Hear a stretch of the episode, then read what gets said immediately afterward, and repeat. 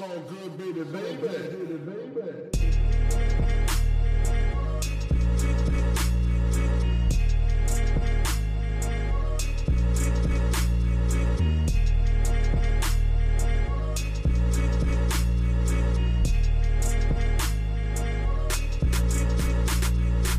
Hallo zusammen, mein Name ist Jan Wehn und ihr hört eine neue Folge vom All Good Podcast. In dieser Woche bei mir zu Gast ist Schuko. Und den dürften viele von euch kennen, denn er ist zum einen schon sehr, sehr lange dabei und zum anderen immer noch so umtriebig wie die wenigsten Produzenten hierzulande. Schuko hat schon sehr früh Kontakte in die USA geknüpft und dort im Laufe der Jahre dann für Leute wie die Jedi Mind Tricks, aber genauso eben auch Lil Wayne, Talib Kweli, Tiger, Winnie Pass oder Keith Murray produziert. Hier hatte er wiederum seine Finger mit im Spiel bei der Entstehung von Caspers hin zur Sonne, aber auch den Alben von Crow. Hat genauso aber auch für Azad oder Agro Berlin, für Dendemann, die Fantastischen Vier, für Selfmade Records oder Farid Bang produziert. Über all diese Sachen habe ich mit ihm gesprochen. Er hat erzählt von Studio-Sessions mit Joel Santana, von Labeltreffen mit Shady Records, genauso aber auch von Popproduktionen für Sarah Larson oder Mark Forster. Aber wir sprechen auch ein bisschen über das aktuelle Loop Game und darüber, wie er mit seinem Shukari-Produktionsteam aktuell mit Timbaland, aber auch mit Mixo und McCloud zusammengearbeitet hat. Wenn euch die Folge gefallen hat, dann würde ich mich sehr darüber freuen, wenn ihr sie bei iTunes bewertet und wenn ihr Lust habt, die Arbeit am Podcast oder generell die All Good Redaktionsarbeit zu unterstützen, dann findet ihr alle wichtigen Links unten in der Beschreibung. Jetzt aber erstmal viel Spaß mit der neuen Folge. So good, baby, baby. Wie geht's dir? Äh, ja, alles gut, alles gut, danke der Nachfrage. Hoffe doch selber auch. Absolut, auf jeden Fall. Äh, trotz Corona geht alles seinen gewohnten Gang, so gut es irgendwie geht. Das, Ja, das ist ist verrückt. verrückt, aber umso besser, dass es dir gut geht. Ähm, ich würde gerne heute in der Folge mit dir mal so ein bisschen deine gesamte Biografie, Schrägstrich Diskografie durchsprechen, weil ähm, mich schon immer interessiert hat, was du so gemacht hast, auch bis heute noch machst, aber ich beim Recherchieren immer das Gefühl hatte, dass es da noch so ein paar Leerstellen und so weiter gibt. Deswegen haben wir uns heute hier zusammengefunden, um diese Leerstellen zu füllen und einfach meine Neugierde zu befriedigen. Ähm, Nice. Bin gespannt. Genau, du bist 81 in Mainz geboren, ne? Genau, richtig. Ähm, was sind so die ersten Erinnerungen an dein, an dein Großwerden, an dein Aufwachsen? Äh, eigentlich, du meinst musikalisch gesehen oder so generell? Nö, einfach generell. Wie war das so in Mainz als Drei-, Vierjähriger? Mega ch- gechillt. Meins ist schon immer so eine Mischung aus ähm, Dorf und Kleinstadt. Hat sich jetzt die letzten Jahre ein bisschen verändert, aber es war früher mega gechillt. Also ähm, gar kein Großstadtflair, eher so ein bisschen den Dorflair, weil ich ein bisschen außerhalb aufgewachsen bin. Ja, Mhm. und äh, ist ein schönes Fleck Erde. Und äh, kommst du aus einem musikalischen Haushalt? Muss ich, ja, muss ich sagen. Mein Vater hat ähm, Big Band, Jazz, äh, super viel ähm, als Hobby gemacht und ähm, dann irgendwann den Weg äh, beruflich eingeschlagen ähm, als Ingenieur, aber immer noch das nebenbei gemacht und ich glaube, so ist man da auch ein bisschen reingerutscht. Ne? Man hört das halt einfach dann auch jeden Tag, Glenn Miller, ähm, Frank Sinatra, diesen ganzen Jazz, Big Band, Herb Albert, aber auch Deutsche, James Last etc. pp. Und bin ich damit aufgewachsen und natürlich die Plattensammlung von meiner Mom, die super viele französische Chansons gehört hat. Ah, verstehe. Okay. Das heißt also, Musik war irgendwie präsent als was, was eben im Hintergrund läuft oder was man irgendwie auch aktiv hört. Ähm, aber wenn dein Vater auch in Bands gespielt hat, nehme ich mal an, dass bei euch zu Hause dann auch Instrumente irgendwo im Regal standen Ja. oder was auch immer. Und als Ja, Kind das ist man ging- wahrscheinlich neugierig und will die auch mal anfassen und gucken, ob man auch einen Auf Ton jeden Fall. rauskriegt, ne? Das, das Krasse ist, er hat eigentlich komplett alles an Blasinstrumenten, das beherrscht er auch alles. Ähm, das hat mich aber nie interessiert. Ich war immer schon so, keine Ahnung, Klavier angehaucht. Wir hatten damals noch kein Klavier, aber ähm, in der Musikschule stand immer eins und äh, irgendwie hat mich das irgendwie am meisten, äh, weiß ich nicht, geflasht oder attached und da bin ich dann drauf hängen geblieben und habe dann auch mal ein bisschen Klavier gelernt. Ähm, leider Gottes äh, hätte ich das ein bisschen hätte man, ja, man hat ja nicht gewusst, dass man dann später Musikbusiness endet. Aber hätte man das gewusst, hätte ich das ein bisschen seriöser und ernster genommen, weil, ähm, ja, bei mir war das einfach nur so ein bisschen dahin klimpern und ähm, die Ambition war da noch nicht so da. Mhm. Du hast aber trotzdem sechs Jahre gespielt, oder? Genau, ich habe sechs Jahre gespielt Und aber es war halt, mein Klavierlehrer ist ein super Typ, aber ist halt aus der Klassik, ne? Und ähm, dann spielst du halt sowas wie Chopin, ähm, Richard Kleidermann oder sowas. Mhm. Und ähm, das, das ist halt, also das habe ich halt super selten gefühlt. Ne? Und du musst diese Musik dann auch irgendwie fühlen. Deswegen habe ich nach sechs Jahren dann auch irgendwie gesagt, nee, lassen wir das mal sein. Mhm. Wenn du das nicht gefühlt hast, was, was hast du denn dann so gefühlt zu der Zeit? Ähm, ich muss sagen, das hat schon sehr früh angefangen mit Hip-Hop. Ne? Also das, das war schon, ich war vielleicht schon so 13, 14, als ich das erste Mal so äh, damit äh, in Kontakt gekommen bin, ohne das zu wissen, dass es Hip-Hop ist. Ne? Das ist einfach, du, du das, kann man das überhaupt sagen, dass äh, so Sachen wie Mook Daddies äh, Hip-Hop ist? Ich weiß es nicht. Also es waren halt, es waren halt so die Anfänge, du hast Fantas gesehen im Fernsehen, ne? Ähm, ja, irgendwie hat mich das, das, der Klamottenstil, das Freshe, das ist nicht irgendwie wie die Klassik, wo alles immer mit Anzug und alles so ein bisschen bieder war, ähm, hat mich dann irgendwie schon so ein bisschen als 12-, 13-Jähriger so ein bisschen gereizt. Mhm. Ähm, aber so richtig eingetaucht bist du dann erst mit World Cup, oder?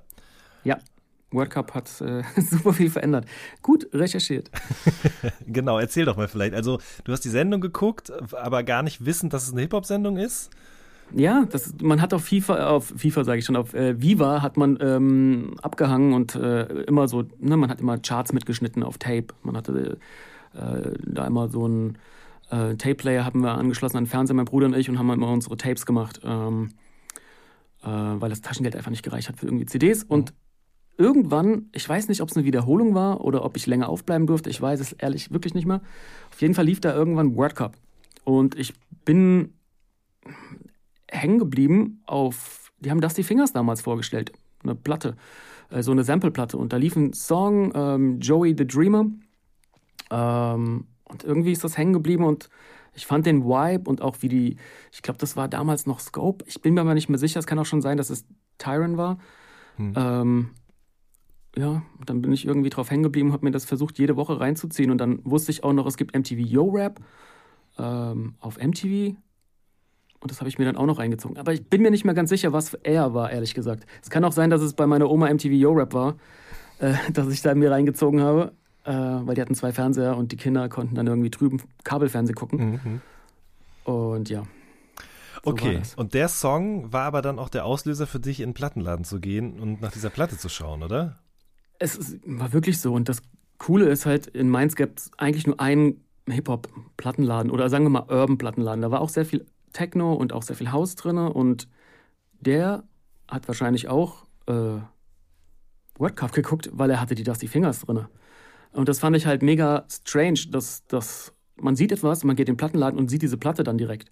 Und wahrscheinlich hat er sie schon geordert gehabt, weil er die Sendung gesehen hatte und ähm, hatte sie dann im Portfolio und äh, ja, dann war das so, wow, okay, direkt kaufen, mitnehmen und äh, den Plattenspieler meiner Eltern halt das erste Mal so in Beschlag nehmen. Zweckentfremden.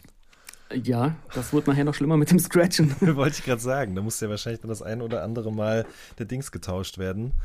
Auf jeden Fall. Ähm, okay, so, du hast die Platte bekommen, mit nach Hause genommen, rauf und runter gehört. Ähm, und warst dann angefixt? Wolltest dir mehr Platten kaufen oder wie bist du dann sozusagen immer tiefer in dieses Hip-Hop-Ding reingekrochen?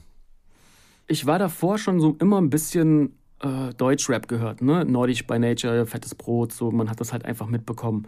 Ähm, ich bin aber immer an der Oberfläche gewesen. Und auf einmal bist du in diesem Plattenladen und du gehst in die Tiefe. Und der Typ, muss man auch sagen, der hat zwar immer rumgestresst wegen den Nadeln, ne? dass man da immer aufpassen muss, weil wie alt war ich? 14, 15?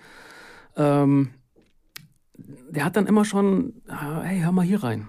Hör mal hier rein, das ist geil. Und dann hörst du halt die Pete Rock Sachen und, und auf einmal geht da so eine Welt auf und du denkst, oh, geil.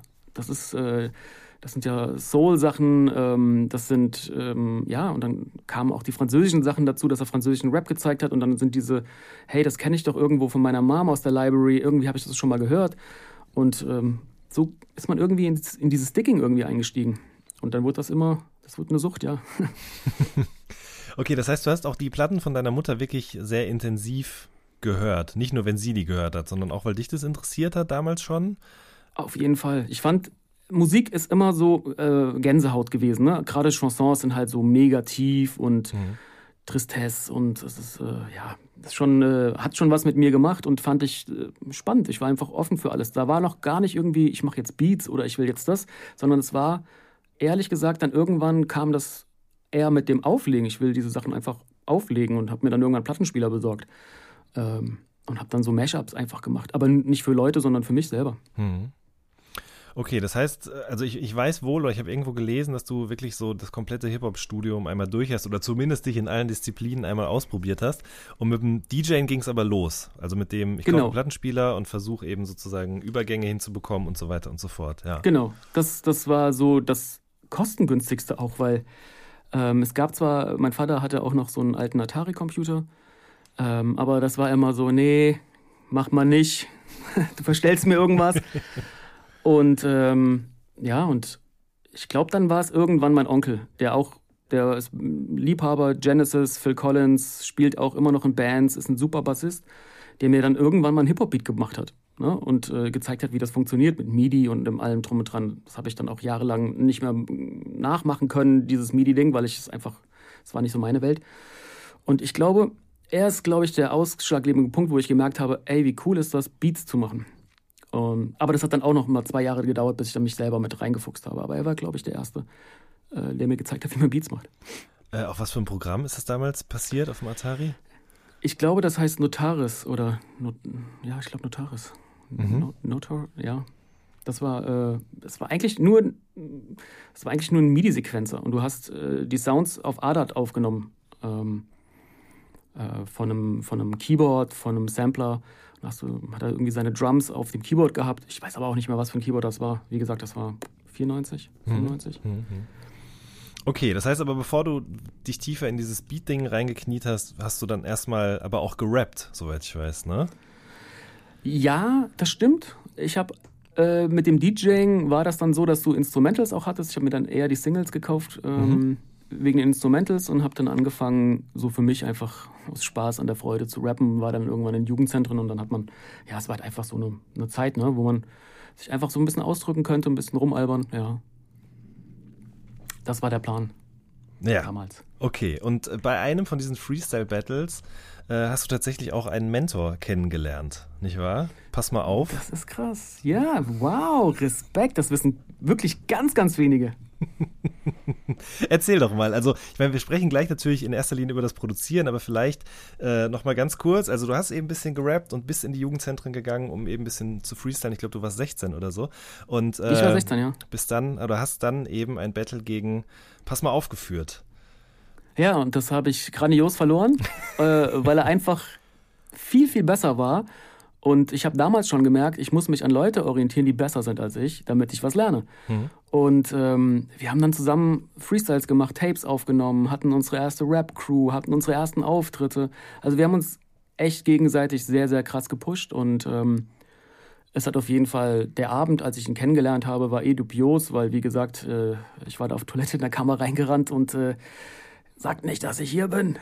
Und ähm, äh, seine Freundin hat ihn irgendwie gesucht und er, er hatte da irgendwie Stress und äh, keine Ahnung, so haben wir uns dann kennengelernt und dann hat er mich nach, komplett zerlegt auf der Bühne. Ähm, der äh, ist da nicht zimperlich umgegangen und äh, ja, aber irgendwie war das für mich so, wow, der kann was, was ich nicht kann. Sowas hat mir gefehlt. Ich brauche so Leute, wo man sich irgendwie sparring-mäßig austauschen darf. Mhm. Da kommen wir sicherlich später auch noch mal an anderer Stelle zu, weil du äh, das im Laufe deiner Karriere, glaube ich, äh, des Öfteren mal gehabt hast oder auch, glaube ich, die Vorzüge davon gelernt hast. Aber ähm, an dem Punkt, ihr habt gerappt auf die Beats von Singles, die ihr hattet, ähm, kam dann irgendwann auch der Gedanke, dass man vielleicht mal selber auf eigene produzierte Beats rappen könnte? Ja. Ja. Ja, okay. ja, wir haben das vier Jahre gemacht und nach zwei Jahren habe ich äh, angefangen zu arbeiten im Biergarten und habe einen Sommer lang nur gearbeitet, um mir dann eine MPC zu kaufen. Das war so das Ding, was irgendwie jeder Hip-Hop-mäßig benutzt hat und ich glaube, das war auch im World Cup, wo das mal vorgestellt worden war. Äh, diese Beatmaschine Primo war so der Vorreiter der MPC 60 und ähm, aber die, die konnte man sich nicht leisten. Dann kam so, ein, so eine, ich sag mal, eine billigere Version raus, die MPC 2000 XL. Und die habe ich mir gekauft, ich glaube 99 oder Ende 98, 99, glaube ich. Ja, irgendwann um den Dreh. Und ab dann ging das los. Beats machen, rappen und scheiß auf Schule, scheiß auf alles. Äh, komplett äh, im Modus gewesen. Ich meine, das ist ja eine Zeit, also ich habe in meiner Recherche rausgefunden, es müsste so 2001 oder so gewesen sein, als du die gekauft hast. Auf jeden, oder selbst wenn es 2000 gewesen wäre, es war eine Zeit, in der gab es ja noch keine Tutorials. Es gab vielleicht eine Bedienungsanleitung für das Gerät, aber wahrscheinlich auch nur mit den basalsten Infos.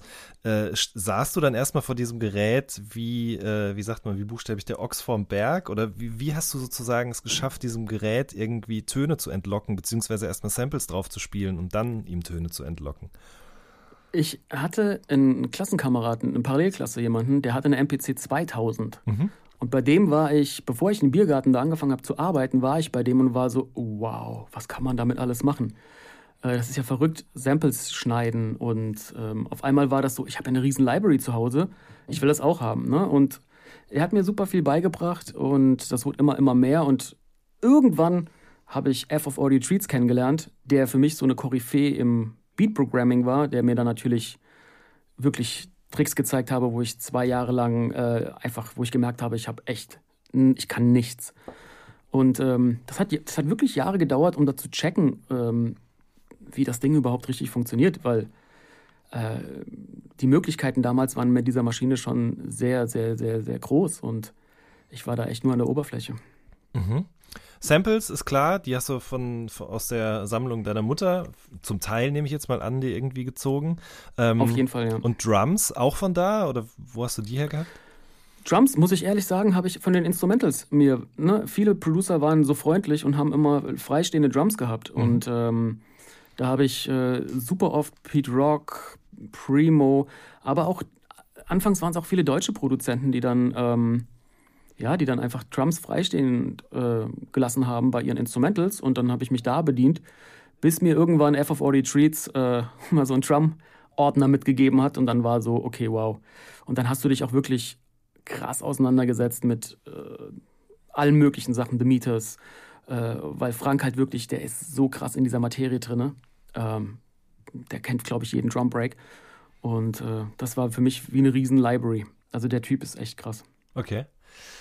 Äh, du hast jetzt gerade schon Pete Rock zum Beispiel erwähnt oder andere Produzenten, auch deutsche Produzenten. Gab es zu der Zeit Leute, zu denen du wirklich krass aufgeschaut hast und gesagt, da will ich auch mal hin oder ich will zumindest versuchen, irgendwie es in deren Nähe zu schaffen?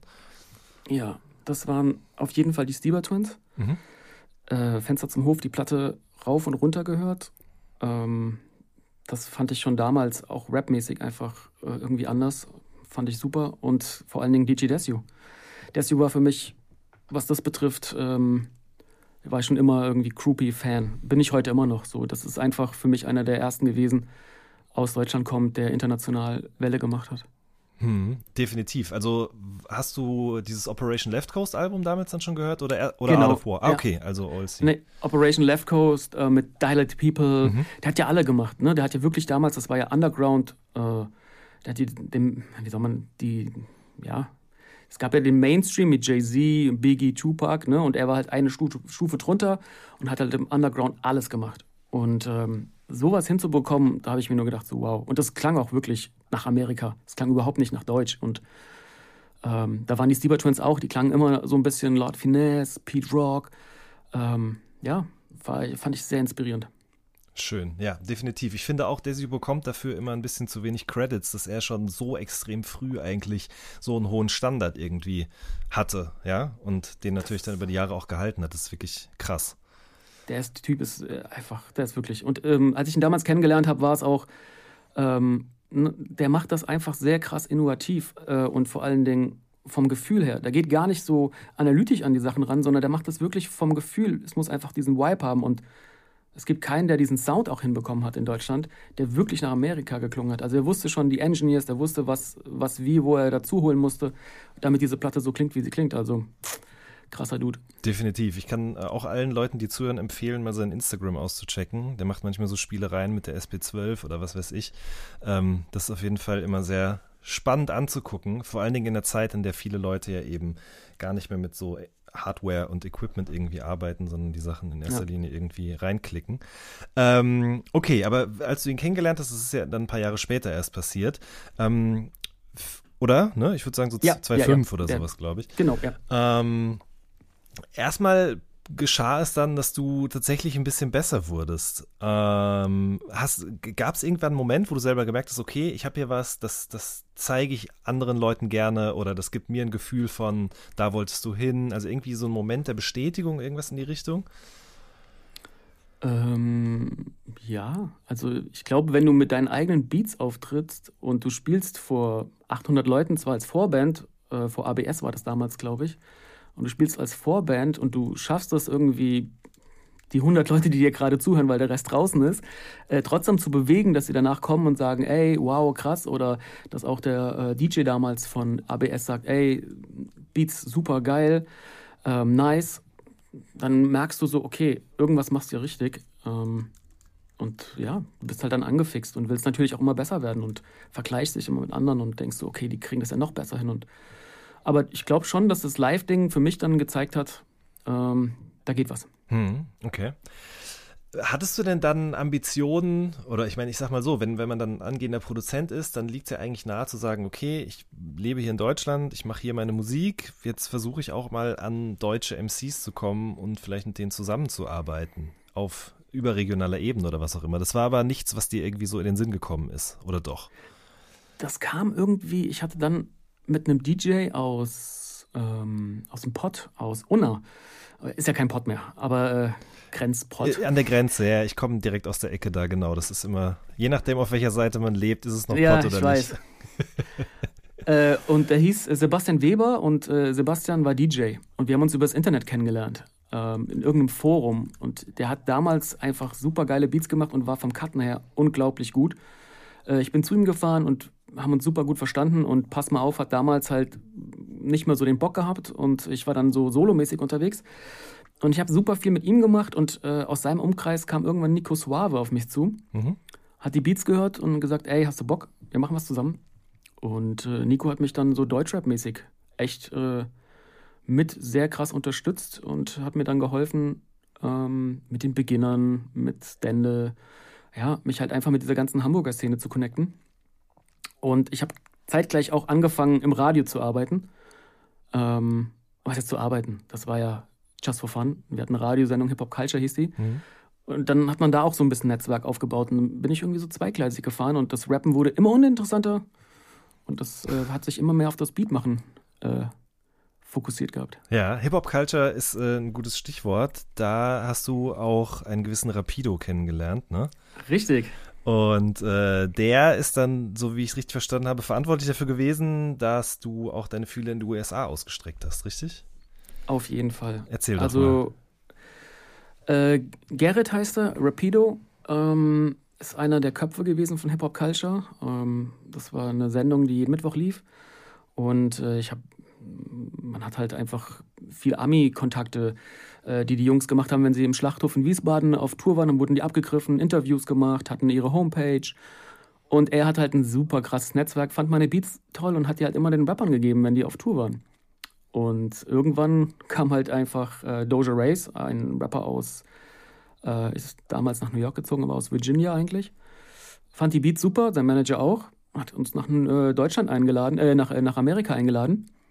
Und das Lustige ist, als diese Einladung kam, kam zeitgleich auch ähm, eine E-Mail von dem Management von Jada Mindtricks, dass sie diese Beats auch gehört haben, die Gerrit rumgeschickt hat. Und dann haben wir das irgendwie verbunden, sind äh, zwei Fliegen mit einer Klappe geschlagen und waren dann zwei Wochen in New York und haben verrückte Sachen gemacht.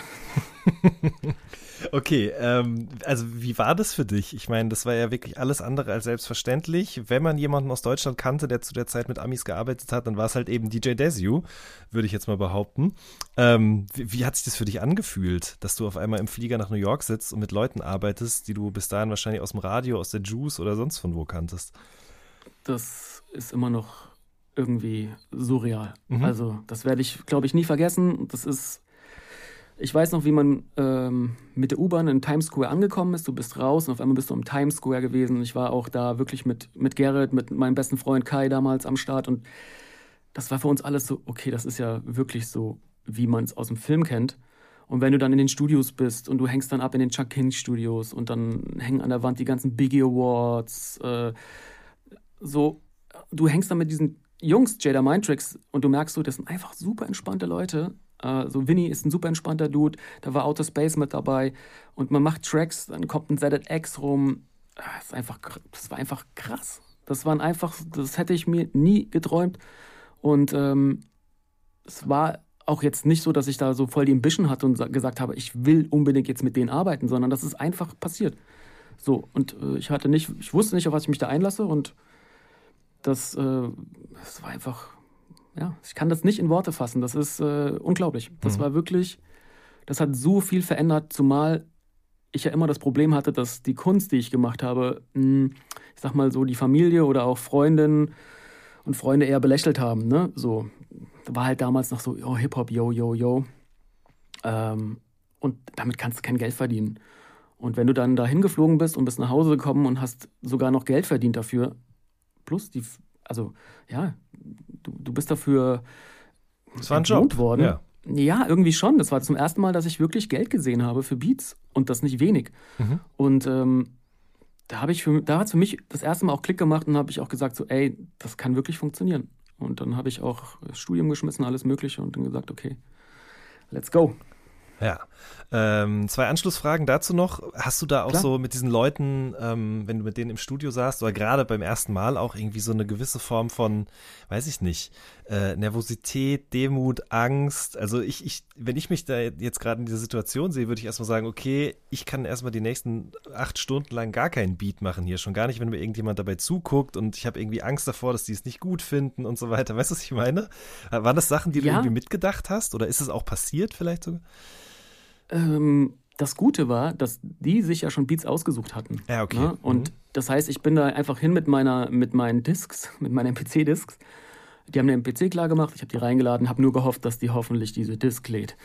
Ähm, das, da gibt's ja alles. Äh, auf jeden Fall hat das geklappt und von da an. Ich muss aber auch ehrlich sagen, Garrett, also Rapido, ne, das war auch. Er war ja kein offizieller Manager, der hat das nie gelernt.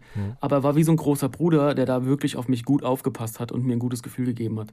Ähm, da hatte ich nie, ich hatte da nie, ich hatte da keine Angst oder sonst irgendwas. So, der hat das wirklich sehr gut gemanagt und sehr gut gehandelt und ich war wirklich in meiner Komfortzone. Ähm, ich habe nur gemerkt, mein Englisch ist nicht das Beste. Äh, das war dann auch noch so eine Sache, äh, wo er halt, der auch schon in New York gelebt hatte davor, mir sehr oft geholfen hatte. Ähm, ja, auch so ein bisschen diese Sprachschwierigkeiten so ein bisschen auszubessern. Und äh, auch das Vertragliche nehme ich an. Das ist ja auch was, was irgendwie geregelt werden musste. Ich glaube, du hast für die Immortal Technique Winnie Pass Session dann am Ende 1500 Dollar gekriegt Genau. oder so, ne? Genau. Ähm, das ist ja auch was, wo man Ähm. erstmal so rein, sich reinfinden muss. Was ist so angemessen? Ähm, wie läuft das ab mit Punkten, äquivalent zu GEMA und so weiter und so fort? Du hast doch, nehme ich jetzt mal an, keinerlei Ahnung von Keine. Ahnung, Ja. keine Ahnung. Das war ein kompletter Buyout. Das war jetzt nicht der beste Deal meines Lebens, aber es war egal. Mhm. Es waren 1500 Dollar. So, dafür musste ich vor zwei Monate ranklotzen im Biergarten, um das Geld irgendwie zu machen. Ne? Und Mhm. äh, das war für mich schon so, ey, die bezahlen für die Beats, wow. Die bezahlen für die Verpflegung, alles drumherum, Bombe.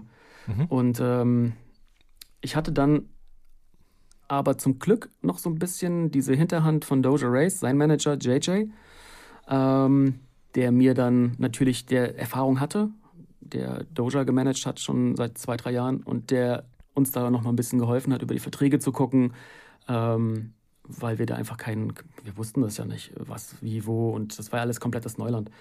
Ähm, Royalties und ähm, auch Sample-Issues und den ganzen Kram, ne? das war für uns alles Neuland. Ja.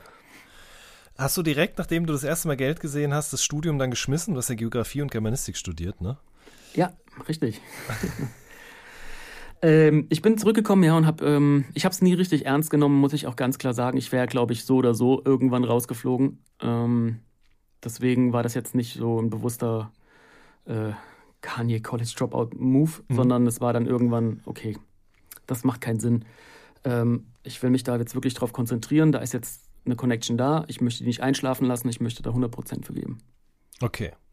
Äh, wie ging es denn dann weiter? Also, du bist dahin, ihr habt die Sessions gemacht, das lief alles so gut und dann seid ihr zurück nach Deutschland und es kamen wieder neue Anfragen oder habt ihr auch proaktiv irgendwie die Fühler ausgestreckt?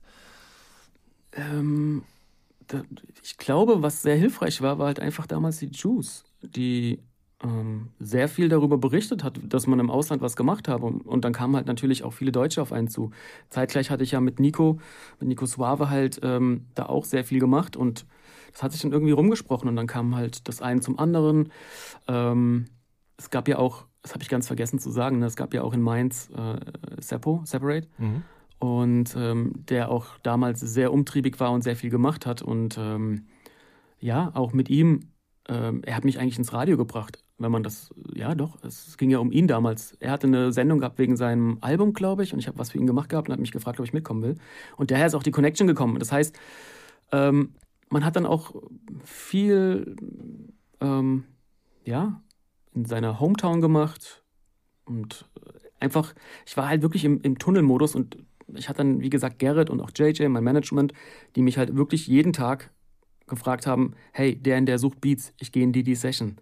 Und ich bin dann auch ab 2004 fast dreimal im Jahr in New York gewesen für mehrere Wochen mhm. und haben halt wirklich alles abgeklappert. Dann haben wir Beat Battles mitgemacht und lauter so ein Scheiß. Das war echt eine geile Zeit. Das war wirklich richtig nice. Schön. Wo habt ihr dann gewohnt in der Zeit? Äh, bei JJ auf der Couch. Ja. Also richtig Ghetto. Richtig Ghetto. Äh, eine versiffte Couch. Äh, du bist morgens aufgewacht und warst nur so, fuck, äh, Hauptstraße aber es war, es war, es war geil. Es war geil. Es war eine geile Zeit. Ja. Äh, wer war die COS Squad? COS Squad war, das war so die erste Producer-Crew eigentlich. Mhm. Ähm, das war, ich habe damals ja noch immer nebenbei gerappt und habe ein Mixtape aufgenommen mit Idea. Volker Gebhardt, der ja. heute auch noch immer einer der Koryphäen im Mixing, Mastering Hip-Hop Deutschland ist. Guckt euch die YouTube-Credits an, da werdet ihr relativ häufig auf den Namen von ihm stoßen, ja. Und der Typ ist ein Hustler. Mhm. ist wirklich jemand, der hat sich den Arsch aufgerissen und wir haben uns beide auch so immer gepusht und ähm, ja, durch diese ganzen Hip-Hop-Jams hat man Leute kennengelernt, durchs Rappen und irgendwie bin ich bei ihm gelandet und der hat den 90er-Sound so gut verstanden und ähm, ja, wir haben dann einfach Sachen zusammen gemacht und er hatte einen französischen Partner, äh, Miguel hieß der, mhm. oder heißt er immer noch, und ähm, zusammen haben wir einfach Beats gemacht und halt mal unser Glück versucht in Frankreich, weil Miguel Franzose war. Und dann kam das eine zum anderen und auf einmal hatte man die Platzierung in Frankreich am Start. Ah, okay, so kam es zustande, verstehe. Okay, und wer, ja. wer waren die Illuminatis? Illuminatis, das war, das war auch eine Producer-Crew, die hatte ich danach ganz kurz mit ähm, einem Kollegen aus Mörs. Pi. Und genau, Pi. Ja. Und mit dem haben wir, äh, habe ich einfach so ein paar Beats gemacht und ja, und er war halt, glaube ich, äh, waren, ja, er wollte einfach, glaube ich, mehr in diese Club-Richtung gehen. Ich war irgendwie nicht so, ich habe diese Club-Richtung nicht so gefühlt. Mhm. Und dann hat sich das auch ganz schnell wieder aufgelöst. Ich glaube, wir haben Mixtape zusammen gemacht und dann war es das auch wieder. Ja. Okay. Du hast gerade schon die äh, Producer-Battles und Contests und so weiter angesprochen. Mhm. Äh, 2005 habt ihr einen gewonnen, von dem ich auf jeden Fall im Internet auch gefunden habe, dass ihr den oder dass du den gewonnen hast, diesen iStandard Producer Contest. Ähm, ja. was, was war das genau und wie konnte man den überhaupt gewinnen und was war dann die, die Folge danach? Ähm, das ich wusste gar nicht, dass da ein Producer-Contest ist. Ne? JJ war einfach nur so, hey, wir gehen heute Abend mal auf dieses Event, nimm mal deine Beat-CDs mit, wir gucken mal, was da so los ist. Er hat mich halt einfach angemeldet gehabt, ohne dass ich das wusste. und weil er wusste, dass ich so ein bisschen Schisser bin, ähm, hat er da auch nichts von gesagt. Und dann waren wir da und dann irgendwann war dieser Jay Hatch, das war dieser Organisator äh, dieser Battles, der dann auch danach wirklich äh, in dieser ganzen Beat-Battle-Szene sich einen Namen gemacht hat, hat mich dann irgendwann aufgerufen, komm auf die Bühne. Ich war nur so, oh nee, ich habe ja irgendwie das mit Rappen und auf die Bühne und mit dem Splash, oh, ich weiß nicht. Irgendwie immer Lampenfieber fühle ich so überhaupt nicht. Bin dann aber hin und hatte, glaube ich, den Europäer-Bonus. Da kommt jemand wirklich aus Deutschland und spielt Beats vor, ähm, die jetzt auch nicht so schlecht waren. Äh, und habe das Ding halt irgendwie gewonnen. Und war so, what the fuck? Und die Leute, die dann auch noch da waren, ähm, das waren ja wirklich, da waren ja Just Blaze und du hast dann Interviews gegeben und dann hast du irgendwie Label-Meetings gewonnen und dann warst du kurz mal mit Swiss Beats äh, bei ich weiß gar nicht mehr, wie sein Label damals hieß, Rough Rider Records. Ja, auf jeden Fall war das, äh, ja, war wie so, äh, wie so ein Flash. Dieser ganze Trip 2005 war wie so ein Flash. Äh, du gewinnst sowas, du kriegst 1000 Euro Equipment, das man da gewinnen konnte, äh, oder im Wert von 1000 Euro. Und ähm, ja, und auf einmal so Interviews äh, und voll, okay, krass, ja. Und dann zwei Tage später bist du dann im Office bei Swiss Beats und darfst Beats vorspielen und war schon irgendwie alles crazy. Ich war halt überhaupt nicht darauf vorbereitet, weil, ja, weil meine Beats auch gar nicht auf deren Level waren. Und ähm, um das denen auch so zu zeigen, ne? die haben einen ganz anderen Sound und ich war ja eher dieser Boom-Bap-Typ, der vielleicht auch mal ein Samba-Sample benutzt hat oder mal ein bisschen was Ausgefalleneres mhm. geflippt hat. Das waren ja eigentlich, ja, wenn man ehrlich ist, waren das ja, glaube ich, mehr Drops, also irgendwelche Flips, dass man irgendwie äh, Commodores geflippt hat und das irgendwie Hip-Hop-mäßig gemacht hat. ähm, als jetzt irgendwie äh, ein krasser Pete Rock Banger Beat mit einem Jazz Sample. Mhm. Aber irgendwie fanden es die Leute cool und ähm, ja, es hat dann wieder Türen aufgemacht. Krass, okay. Und habe ich dich richtig verstanden? Also wenn man da sich auf den vorderen Plätzen äh, wiedergefunden hat hinterher, dann hat man auch die Chance bekommen, mal bei einem Label vorstellig zu werden und äh, jemandem Beats vorzuspielen. Genau, da war in, dem, äh, in der äh, Jury, die das entschieden hat, saßen überall A&Rs von Def Jam, von, wie gesagt, das, äh, von, von Swiss Beats. Ähm, ich kann mich noch dran erinnern, einer hieß Amadeus, der hatte 50 Cent gemacht und die G-Unit-Leute waren da. Genau, das hat die Türen auch aufgemacht bei G-Unit damals, ja. Okay, krass. So, und wie war das, das dann, war krass, mit Swiss Beats im Büro zu sitzen und ihm deine Beats vorzuspielen? Wir hatten ja schon mal 2.4, als ich das erste Mal da war, eine Session gehabt mit Terror Squad, also mit dem A&R von Terror Squad und haben Beats vorgespielt. Und ähm, der war auch so, boah, you, you got some fire, I will sign you, bla bla, straight up, uh, 80.000, bam. So, und äh, ist natürlich nicht passiert, ne? Und man ist da schon so ein bisschen, Amis talken immer ganz gerne, ne? Yeah. Und wollen einen guten Vibe haben. Und ähm, deswegen war ich da auch so, mal gucken, was da passiert. Ähm, das, das, das beste Meeting war dann mit G-Unit, muss ich sagen, weil da war dann Link ähm, und ich glaube, er hieß Steve Morales, der hat damals ähm, Tony Ayo, 50 Cent, Lloyd Banks gemacht. Der hat dann immer wieder gefragt, ey, wenn du Beats hast, schick mir Beats. Schick mir Beats. Und da war wirklich, da habe ich zwei Jahre lang echt fast jeden Tag G-Unit Beats gemacht und hingeschickt. Ist bis auf ein Mixtape äh, und mal äh, ein Track on Hold wegen Sample-Issues nicht geklappt. Ist aber nichts passiert. Mhm. Wenn du jetzt sagst, ich habe dann Beats für G-Unit gemacht, war das dann schon auch so, dass man sich so ein bisschen reingedacht hat, okay, alles klar, das ist 50, der rappt auf diese Art von Beats, man schaut jetzt einfach mal, ob ich das auch hinbekomme oder hast du einfach so drauf losgemacht und dann mal hingegeben und geguckt, was bei rumkommt? Wie du es am Anfang gesagt mhm. hast, genau so. Mhm. Man hat sich überlegt, okay, was könnte dem gefallen? Man hört seine Alben, äh, man hört generell Back for Mercy, du hörst dir das ganze Zeug an und bist so, okay, wie machen die das? Ey, das war auch der Fehler, warum das nicht geklappt hat. Mhm. Ich hatte nicht meinen Sound gemacht, sondern ich habe versucht zu klingen wie andere. Das habe ich erst viel, viel später verstanden, ähm, dass das äh, eine falsche Herangehensweise war, weil ich hatte ja einen Sound, warum ich irgendwas gewonnen hatte, warum Leute mit mir arbeiten. Und auf einmal habe ich gedacht so, ähm, ja, ich muss jetzt genauso klingen wie die. Und es hätte einfach gereicht, wenn ich einen Soul-Sampler weiter benutzt hätte ja. und da Drums drunter.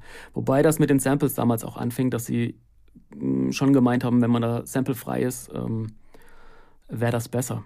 Aber auch da, keiner dieser Beats bei G-Unit gelandet, aber in Deutschland ähm, sind sehr, sehr viele dieser Beats bei Assad, Wahrheit etc. pp. gelandet. Mhm. Und ähm, ja, deswegen, es war nicht für umsonst. Also das äh, war einfach dann später von aus der Retro-Perspektive gesehen. Ähm, Ein gutes Learning. Ja, es ist wirklich so. Ja. Es war wirklich Sparring. Es war oh. richtig krass, dass jeden Tag acht, zehn Stunden Beats machen und der Rest Business und dann ein bisschen schlafen.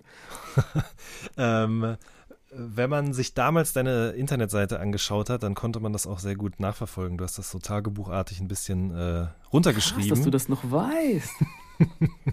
äh, weil da hast du nämlich auch erzählt, dass du nicht nur bei Shady warst oder eben bei, bei G-Unit, sondern eben auch bei, bei Bad Boy. Und äh, es ja. gab auch Treffen mit Wu-Tang zum Beispiel, ne? Ja. Es gab auch noch mehr Treffen, die aber nicht stattgefunden haben wegen Witterungsbedingungen, Schnee und so weiter und so fort. Es gab einmal so ein Blizzard, ja. Genau, richtig. Boah, aber das habe ich schon alles vergessen, krass. Dafür bin ich da. Ähm, krass, wirklich. Wie war das mit Bad Boy vielleicht? Kannst du das doch erzählen oder unspektakulär? Bad Boy war wirklich unspektakulär. Du bist ins Office rein, du hast die ganzen ANAs gesehen, du bist in den Studios entlang gelaufen und Bad Boy war nicht mehr so on 2.5 oder 2.4 war, ich weiß gar nicht mehr, 2.5 war Bad Boy nicht mehr so wie halt in den 90ern. Ne? Mhm. Also man hat das schon gemerkt, dass da jetzt äh, sehr viel RB, sehr viel Pop auch am Start ist. Ähm, ja, das war jetzt nicht das Spannendste. Ich glaube, das Spannendste war dann wirklich Dipset. So, das war wirklich yeah. Jim Jones, äh, voll schlaftrunken, stoned äh, als A&R, äh, stimmt sich Beats an und ist so, yo, yo, Bro, yo. Und du bist nur so, okay, okay. Und das, auch da, er auch so, ey, Jules ist in, ähm, Jules Santana ist gerade im Studio. Wenn ihr Bock habt, fahrt hin. Und das ist wirklich krass. Es würde keiner glauben, wenn nicht Gerrit und auch Kai dabei gewesen wären, äh, den ich immer wieder mitgenommen habe, meinem besten Freund. Mhm. Ähm, weil es einfach, äh, wir haben, wir haben das zusammen angefangen, weil er auch sich einen PC gekauft hat damals und wir auch immer so Beats gemacht haben und ähm, er mich manchmal auch mit Samples versorgt hat. Und irgendwie war das so ein, ja, war irgendwie schön. Und wir sind dann irgendwann bei Jules Santana im Studio gelandet, in Jersey. Da stand so ein weißer Bentley vor der Tür. Wir kommen so rein. Wir waren die einzigen Whiteys und alle nur am Smoken. Auf der, auf der Mixing-Konsole lagen irgendwie 50k in, in Bar, seine ganzen Goldketten dope. Und er ist nur so, yo, play the beats, play the beats, play the beats. Und du hast Beats gespielt, Beats gespielt, Beats gespielt. Krasse Nacht gewesen, super viel gemacht. Jules Santana hat danach nie wieder irgendwas rausgebracht, keine Ahnung. Weiß ich nur noch, dass wir dann irgendwann äh, abends wieder im Hotel waren und er mit diesem weißen Bentley mit Waffenbesitz irgendwann ähm, äh, gecatcht worden ist. Also ich glaube zwei Tage oder einen Tag nach, nachdem wir bei ihm im Studio waren. Das war auf jeden Fall da haben wir gemerkt, okay, das ist nicht alles nur ähm, Showbusiness, sondern da ist wirklich Games. auch was dahinter. Ja. Mhm. ja. Heftig. Das war auf jeden Fall krasse, krasse, krasse Erinnerung. Aha. Ähm, Gibt es noch irgendwas Absurdes in die Richtung, was dir gerade so spontan einfällt aus der Zeit? Alles. Es gibt so viele Stories, wirklich. Alleine als ich in, in den Bolieus in Frankreich war und du hast um dein Leben gefürchtet, weil du dann mit Alibi Montana Tracks gemacht hast und du hast so Personenschutz gehabt, damit die dich in Ruhe lassen. Also wirklich verrückte Sachen, die passiert sind. Und ähm, hm. ja, ja. Wobei, eine Sache fällt mir ein, weil das ist sowas, das, das, ist, das ist, werde ich wahrscheinlich immer noch erzählen, mein Leben lang.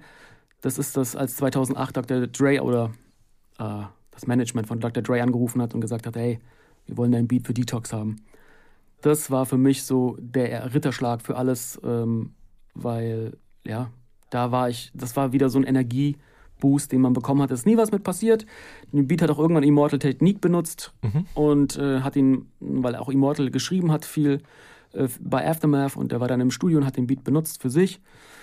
Ähm, aber alleine, dass man das aus Mainz, aus einem kleinen Kuhkaff schafft, irgendwo jemand anzutriggern, der für mich eine Ikone ist, wow.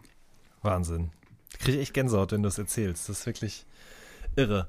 Ähm, was ich damals, also du hast jetzt gerade gesagt, so ganz oft ist auch einfach nichts draus geworden. Dann lagen die Beats rum oder man hat sich nicht mehr gemeldet, was auch immer. Aber eine Sache, die auf jeden Fall zu der Zeit auch passiert sein muss, ist, ähm, dass der Beat von Out hier, von Saigon, äh, hm. quasi von ihm benutzt wurde. Also dein Beat wurde dann zu dem Saigon-Song Out Here. Wie kam das zustande damals? Wir haben, das Mixtape-Game hat irgendwie angefangen. Ne? Und wir haben damals einfach Beats rausgeschickt. Einfach machen. Super viele Beat-CDs. Wir sind gehustelt, wir sind, in, wir sind auch wirklich in, im Ghetto gewesen. Wir waren in Brownsville, haben uns äh, mit, mit Sean P. getroffen, Beat-CD. Hier, bam, überall. Und irgendwann landete die bei Saigon. Wir fahren im Auto, hören Hot 97, K-Slay spielt den Track. Ich denke nur so, oh krass, unser Track. Wow, krass, Hammer. Ich wusste noch nicht, dass, dass, dass Saigon was drauf aufgenommen hat. Das war dann irgendwann, habe ich dann gehört, okay, Saigon kommt jetzt. Und am Ende Case Slayer, ja, yeah, produced by Just Blaze. Und ich war nur so, nein, fuck, keine Credits, was ist jetzt los? Kriegt man das erste Mal auch so das Gefühl von, oh, man wird abgezogen, shady Business, ist doch alles kacke, warum mache ich das überhaupt? Mhm. Keiner weiß das. Aber auch ganz schnell da mein Manager, ey, das ist normal, welcome to the music business ähm, wir regeln das. Und der hat das dann auch irgendwie geregelt. Saigon hat das im Interview dann erklärt. Ja. Und das hat natürlich auch super viele Türen aufgemacht. Ähm, wie seid ihr damals bei diesen Beat-CDs vorgegangen? Einfach Beats äh, auf die CD gebrannt und losgegangen und verteilt? Oder habt ihr irgendwie auch mit Voice-Tags gearbeitet oder nur mit Snippets? Also irgendwie, um euch so, vor sowas zu schützen dann auch, dass einfach Beats gecheckt Leider werden? Leider nicht. Mhm. Leider nicht. Ich habe das mit den Voice-Tags überhaupt nie so ja, vielleicht weil in den 90ern das auch nicht da war. Ne? Ja, klar. Ähm, so, man wusste einfach, dass ein Pete Rock Beat ist, weil du wusstest, der Bounce. Wobei, wenn man jetzt mal super viel Crab Blue war, ne, sein Cousin, der auch super viel gemacht mhm. hat, aber das war halt dieser SP, Bounce, den Sound, diese Jazz-Samples. Äh, ist halt so. Und Primo, ganz charakteristisch, seine angeschaffelten Drums, Klar. ist immer ein Primo-Beat gewesen. Ähm, und da denkt man nicht drüber nach, ey, du brauchst jetzt irgendwie so einen Tag, damit die Leute dich nicht irgendwie verarschen. Und dann hatte ich irgendwann mal Tags ausprobiert, aber das klang dann irgendwie so, ah, das klang irgendwie wack. Weiß ich nicht, habe ich nicht gefühlt. Und uns war es dann irgendwann so, dass wir gesagt haben, hey, wenn das passiert, passiert's. Da muss ich halt einen neuen, das weiß ich noch, dass mein Manager damals gesagt hat, ey, das wird nicht dein bester Beat gewesen sein, du kannst noch bessere Beats machen. Da bin ich von fest überzeugt. Machst halt noch neuen. Und das hat irgendwas in mir ausgelöst, wo ich gesagt habe, so, eigentlich hat er recht, ja klar, vielleicht werde ich noch bessere Beats machen. Scheiß drauf. Challenge. Bam. Ja. Sehr gut. Eigentlich genau der richtige Ratschlag in dem Moment, anstatt da zusammen irgendwie Trübsal zu blasen. Ähm, ja. Du hast gesagt, es hat Türen aufgemacht. Welche ganz konkret? Also was ist sozusagen aus diesem Production Credit dann resultiert vielleicht?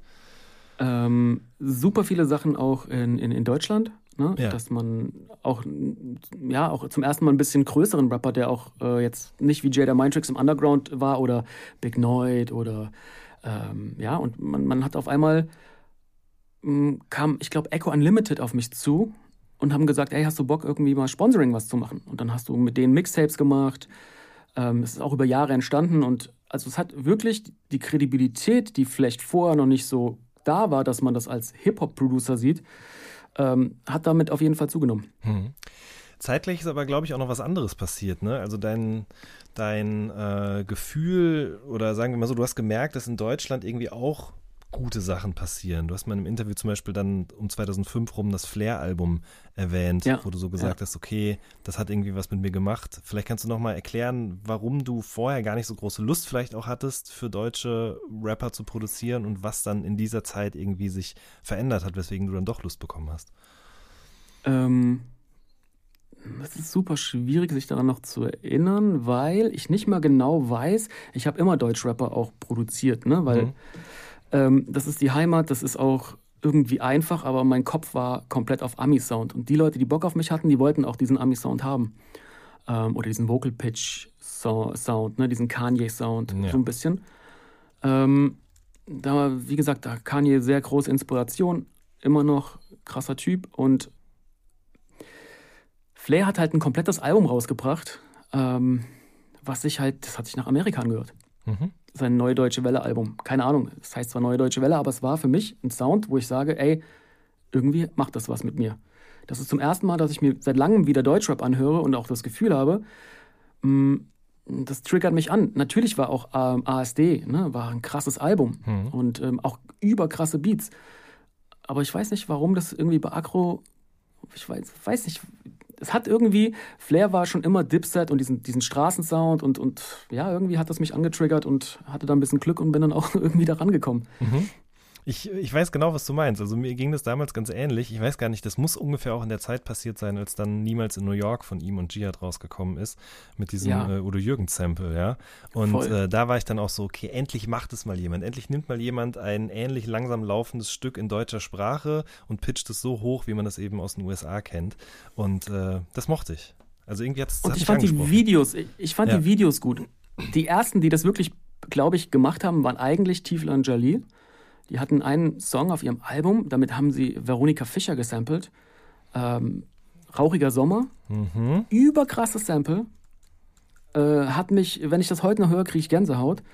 Und es hat mir gezeigt, ey, warum macht man das nicht mit deutschen Sachen? Ne? Und da muss ich sagen, das war eine Inspiration, dass ich dann auch angefangen habe, äh, äh, Peter Alexander, Udo Jürgens, also wirklich deutsche Evergreens äh, zu samplen und daraus mal, ja, ähm, Hip-Hop-Beats zu machen. Mhm. Stark. Ähm, Monroe ist ja jemand gewesen, der das dann auch gemacht hat, glaube ich, später noch. Monroe, ne? Monroe war super. Äh, ja, das war auch so eine Gang. Was heißt Gang war es nicht? Wir haben jetzt nicht zusammen abgehangen, aber es war damals dieses Juice-Interview mit Monroe, Brisk, Stee und Frequency. Mhm. Und ähm, ja, irgendwie, das ist irgendwie so diese Garde gewesen, ähm, die mich immer so krass inspiriert hat wo ich gemerkt habe, oh, die sind immer einen Schritt voraus. So, ich hänge immer noch in meinen 90ern. Ähm, und die waren wirklich ausschlaggebend, gerade Frequency. Frequency, ich habe eine Beat-CD von damals bei äh, den Beginnern, glaube ich, im Studio gehört. Da habe ich nur gedacht, so, wer ist dieser Typ? Wow, krass. Der war wirklich schon seiner Zeit voraus. Ja, definitiv. Das äh, hatte ich neulich auch das Gespräch. Ähm, ihr alle habt dann ja auch angefangen für fast alle wichtigen deutschen Rapper zu der Zeit irgendwie zu produzieren. Und es ging auch weg von diesem ein Produzent produziert ein komplettes Album für einen Rapper oder eine Crew, sondern man hat eben wie in 50 Cent auch zum Beispiel äh, 18 Tracks und jeder ist von einem anderen Produzenten oder was auch immer. Ähm, du hast zum Beispiel gerade schon Azad oder Wahrheit oder so angesprochen, für die, für die du ja dann auch alle produziert hast. Wie kam denn dann zum Beispiel diese Connection zu jemandem wie Azad zustande? Wurdest du einfach angefragt oder? Mm, ich glaube, das war Kitsune. Kitsune hat damals eine Beat-CD auch von mir bekommen, weil der auch mit JJ und äh, Promo-Kontakten und DJ war, zu tun hatte. Und er hatte, ich glaube, es war, es war Kitsune oder Steve, aber ich, nee, ich glaube, es war Kitsune. Äh, der hat irgendwie eine Beat-CD zu Azad gebracht und Azad fand das nice und hat mich dann eingeladen und äh, hat gesagt, lass mal irgendwie was zusammen machen. Und dann haben wir einen Track gemacht und einer der, also bis heute äh, krassesten Menschen so, muss ich wirklich sagen. Menschen, die ich kennengelernt habe. So krass, stabil, sehr höflich. Definitiv, ähm, ja. Shoutout. Mega auf dem Boden geblieben. Also das ist, das habe ich bei keinem Künstler bisher so gehabt wie bei Azad. Hm. Wirklich. Krasse Aura auch. Absolut, auf jeden Fall. Äh, hatte Keith Murray auch eine krasse Aura? Den habe ich, ja, den habe ich mal kennengelernt. Äh, als er in Deutschland auf Tour war, ich glaube, er war mit Redman und Method Man als Vorgruppe auf Tour und ähm, wir hatten davor mal Beats hingeschickt und dann ist ja auch dieses Hustle-On-Ding entstanden. Ähm, er war nice, er muss, muss ich sagen. Er war, er war, war nett, aber halt so, ach, manche Amis sind halt leider auch so, hey, ja, ich glaube, wenn du dann irgendwann mal im Knast warst und hast dann irgendwie auch mal zwei Millionen Platten verkauft und dann ist es nicht mal so, dann wirst du irgendwie auch ein bisschen cocky und ja, es hm. war jetzt nicht so the best vibe mit ihm. Oder, da waren andere wie Jada Mindtricks oder. Sean P. ist der lustigste Mensch oder der lustigste Rapper, den ich bisher kennenlernen durfte. Das ist einfach, der haut nur Sprüche raus. Und mhm. ja, Sean P. war echt richtig guter. Schön. Ähm, Du hast gerade schon Frequency, Brisk, Stee auch angesprochen. Ähm, und wir hatten es vorhin auch schon ein paar Mal von Produzenten-Crews. Du hast dann äh, mit den eben genannten auch die Unbeatables gegründet, ne? Das war ein Projekt. Das war ein Projekt, ähm, ja. Das war einfach ein Projekt, das von Boss Music initiiert wurde, um zu zeigen, hey, wir wollen mal ein bisschen zeigen, wer so hinter den Sachen steckt. Eine super geile Idee. Es war, glaube ich, auch mitunter die erste Instrumental-Produzentenplatte, äh, so mhm. die die Jungs da auf die Beine gestellt haben und dann durfte halt jeder irgendwie so zwei, drei Beats dafür machen und dann haben die die rausgebracht, ein bisschen promoted, um auch mal ein bisschen, das fand ich bei Boss Music wirklich nice. Sie haben versucht, die Producer, die im Hintergrund sind, so ein bisschen nach vorne zu pushen.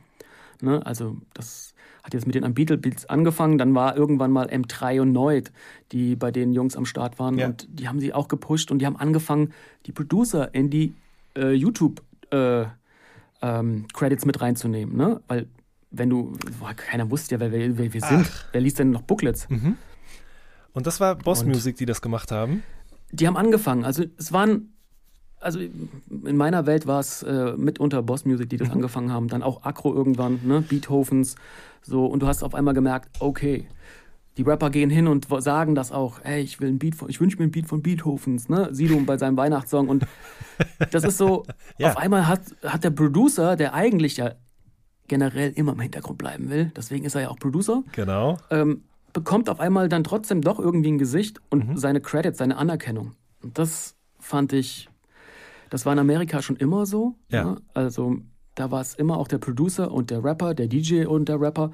In Deutschland war das echt eine Zeit lang, also das hat man gar nicht gemacht. Mhm. Und äh, das hat sich dann verändert. Schön. Vielleicht also ist jetzt nur eine Mutmaßung meinerseits, aber ich meine, Azad ist ja jemand, der auch definitiv produzieren kann und ähm, dem das vielleicht dementsprechend auch hm. immer wichtig gewesen ist, wohingegen andere Rapper nicht wissen, welchen Knopf man drücken muss, damit irgendwo aus einem Gerät ein Ton rauskommt. Also ist nur eine Mutmaßung meinerseits, ja, aber es ist schon auffällig. Ist, du könntest vollkommen recht haben, soweit habe ich gar nicht gedacht. Klar, ja. Azad ist auch ein richtig krasser Producer. So, der versteht das Handwerk.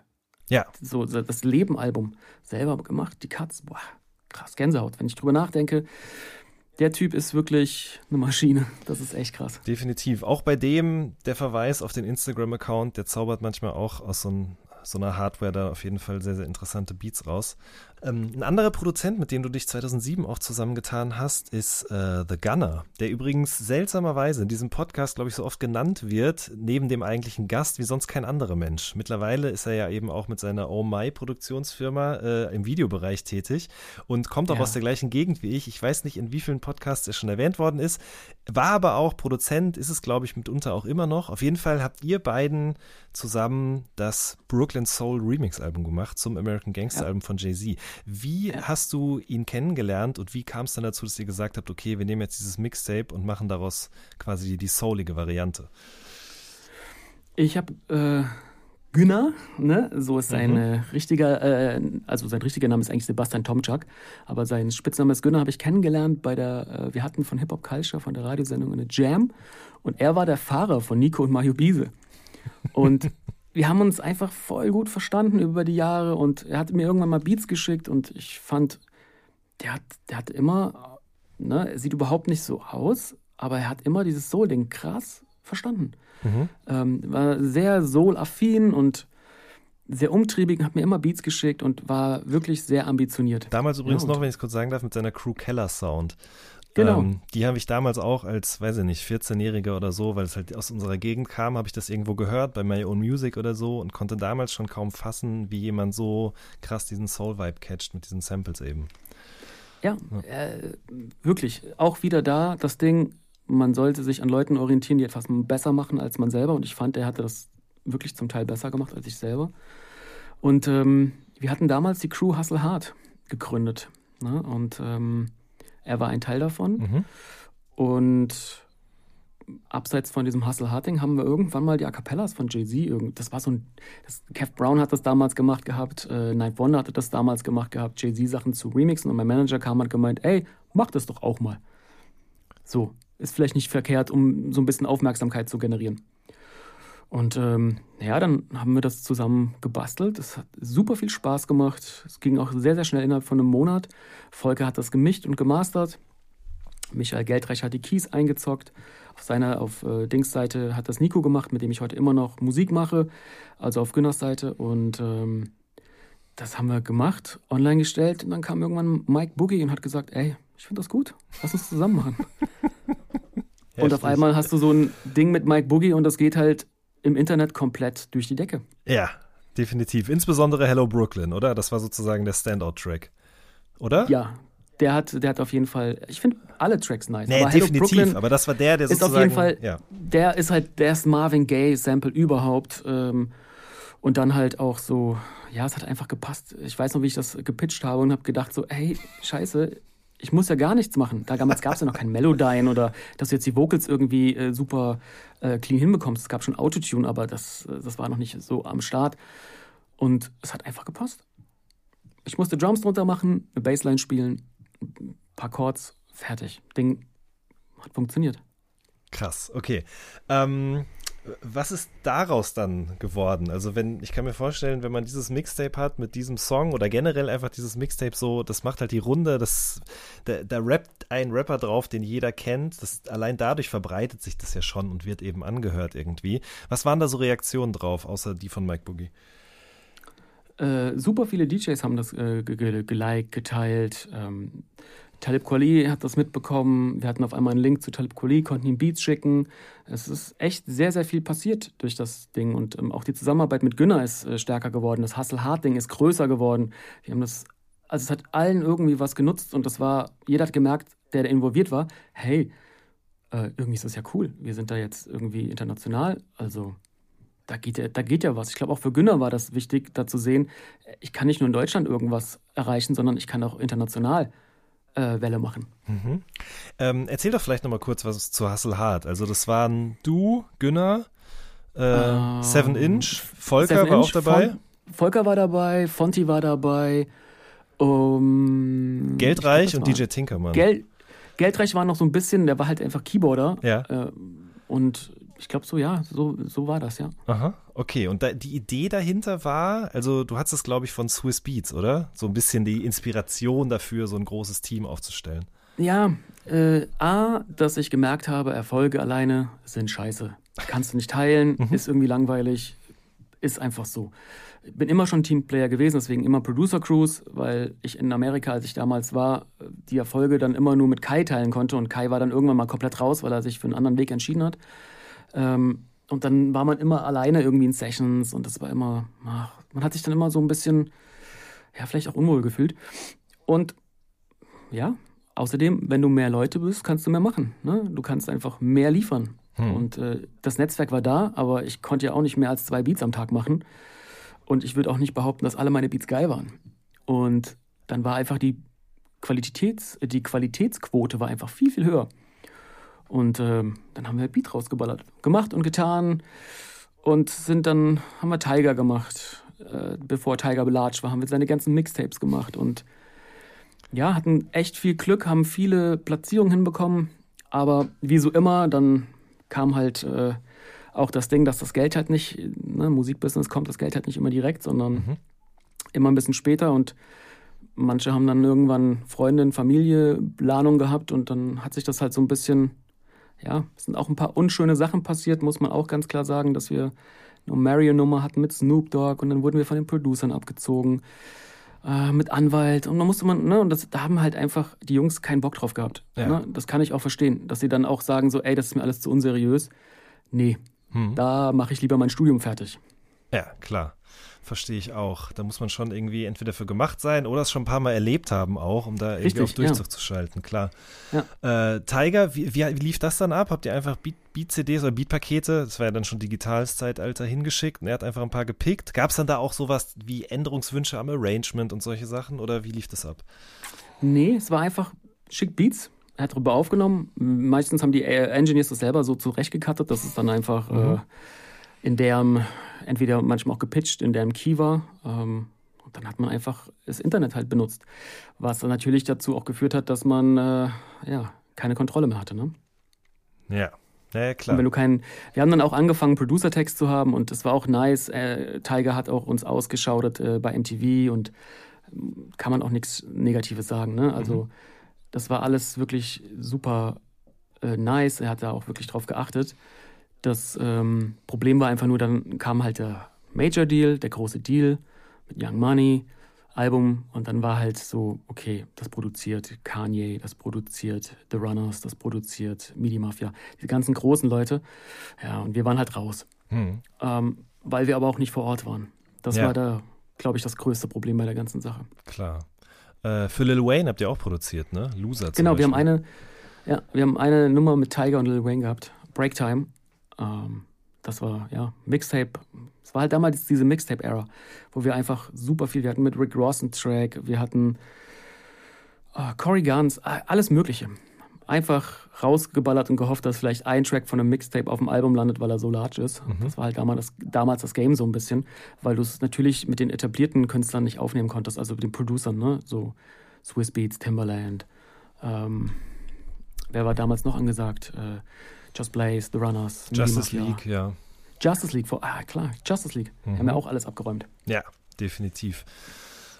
Ähm, ich habe in deiner Biografie oder in verschiedensten Biografien auch immer mal wieder gelesen, dass du auch mit Bow Wow und mit T-Pain zusammengearbeitet hast. Das müsste ja auch ungefähr in diese Zeit fallen. Was, da konnte ich aber nichts zu finden, weder bei Discogs noch sonst irgendwo.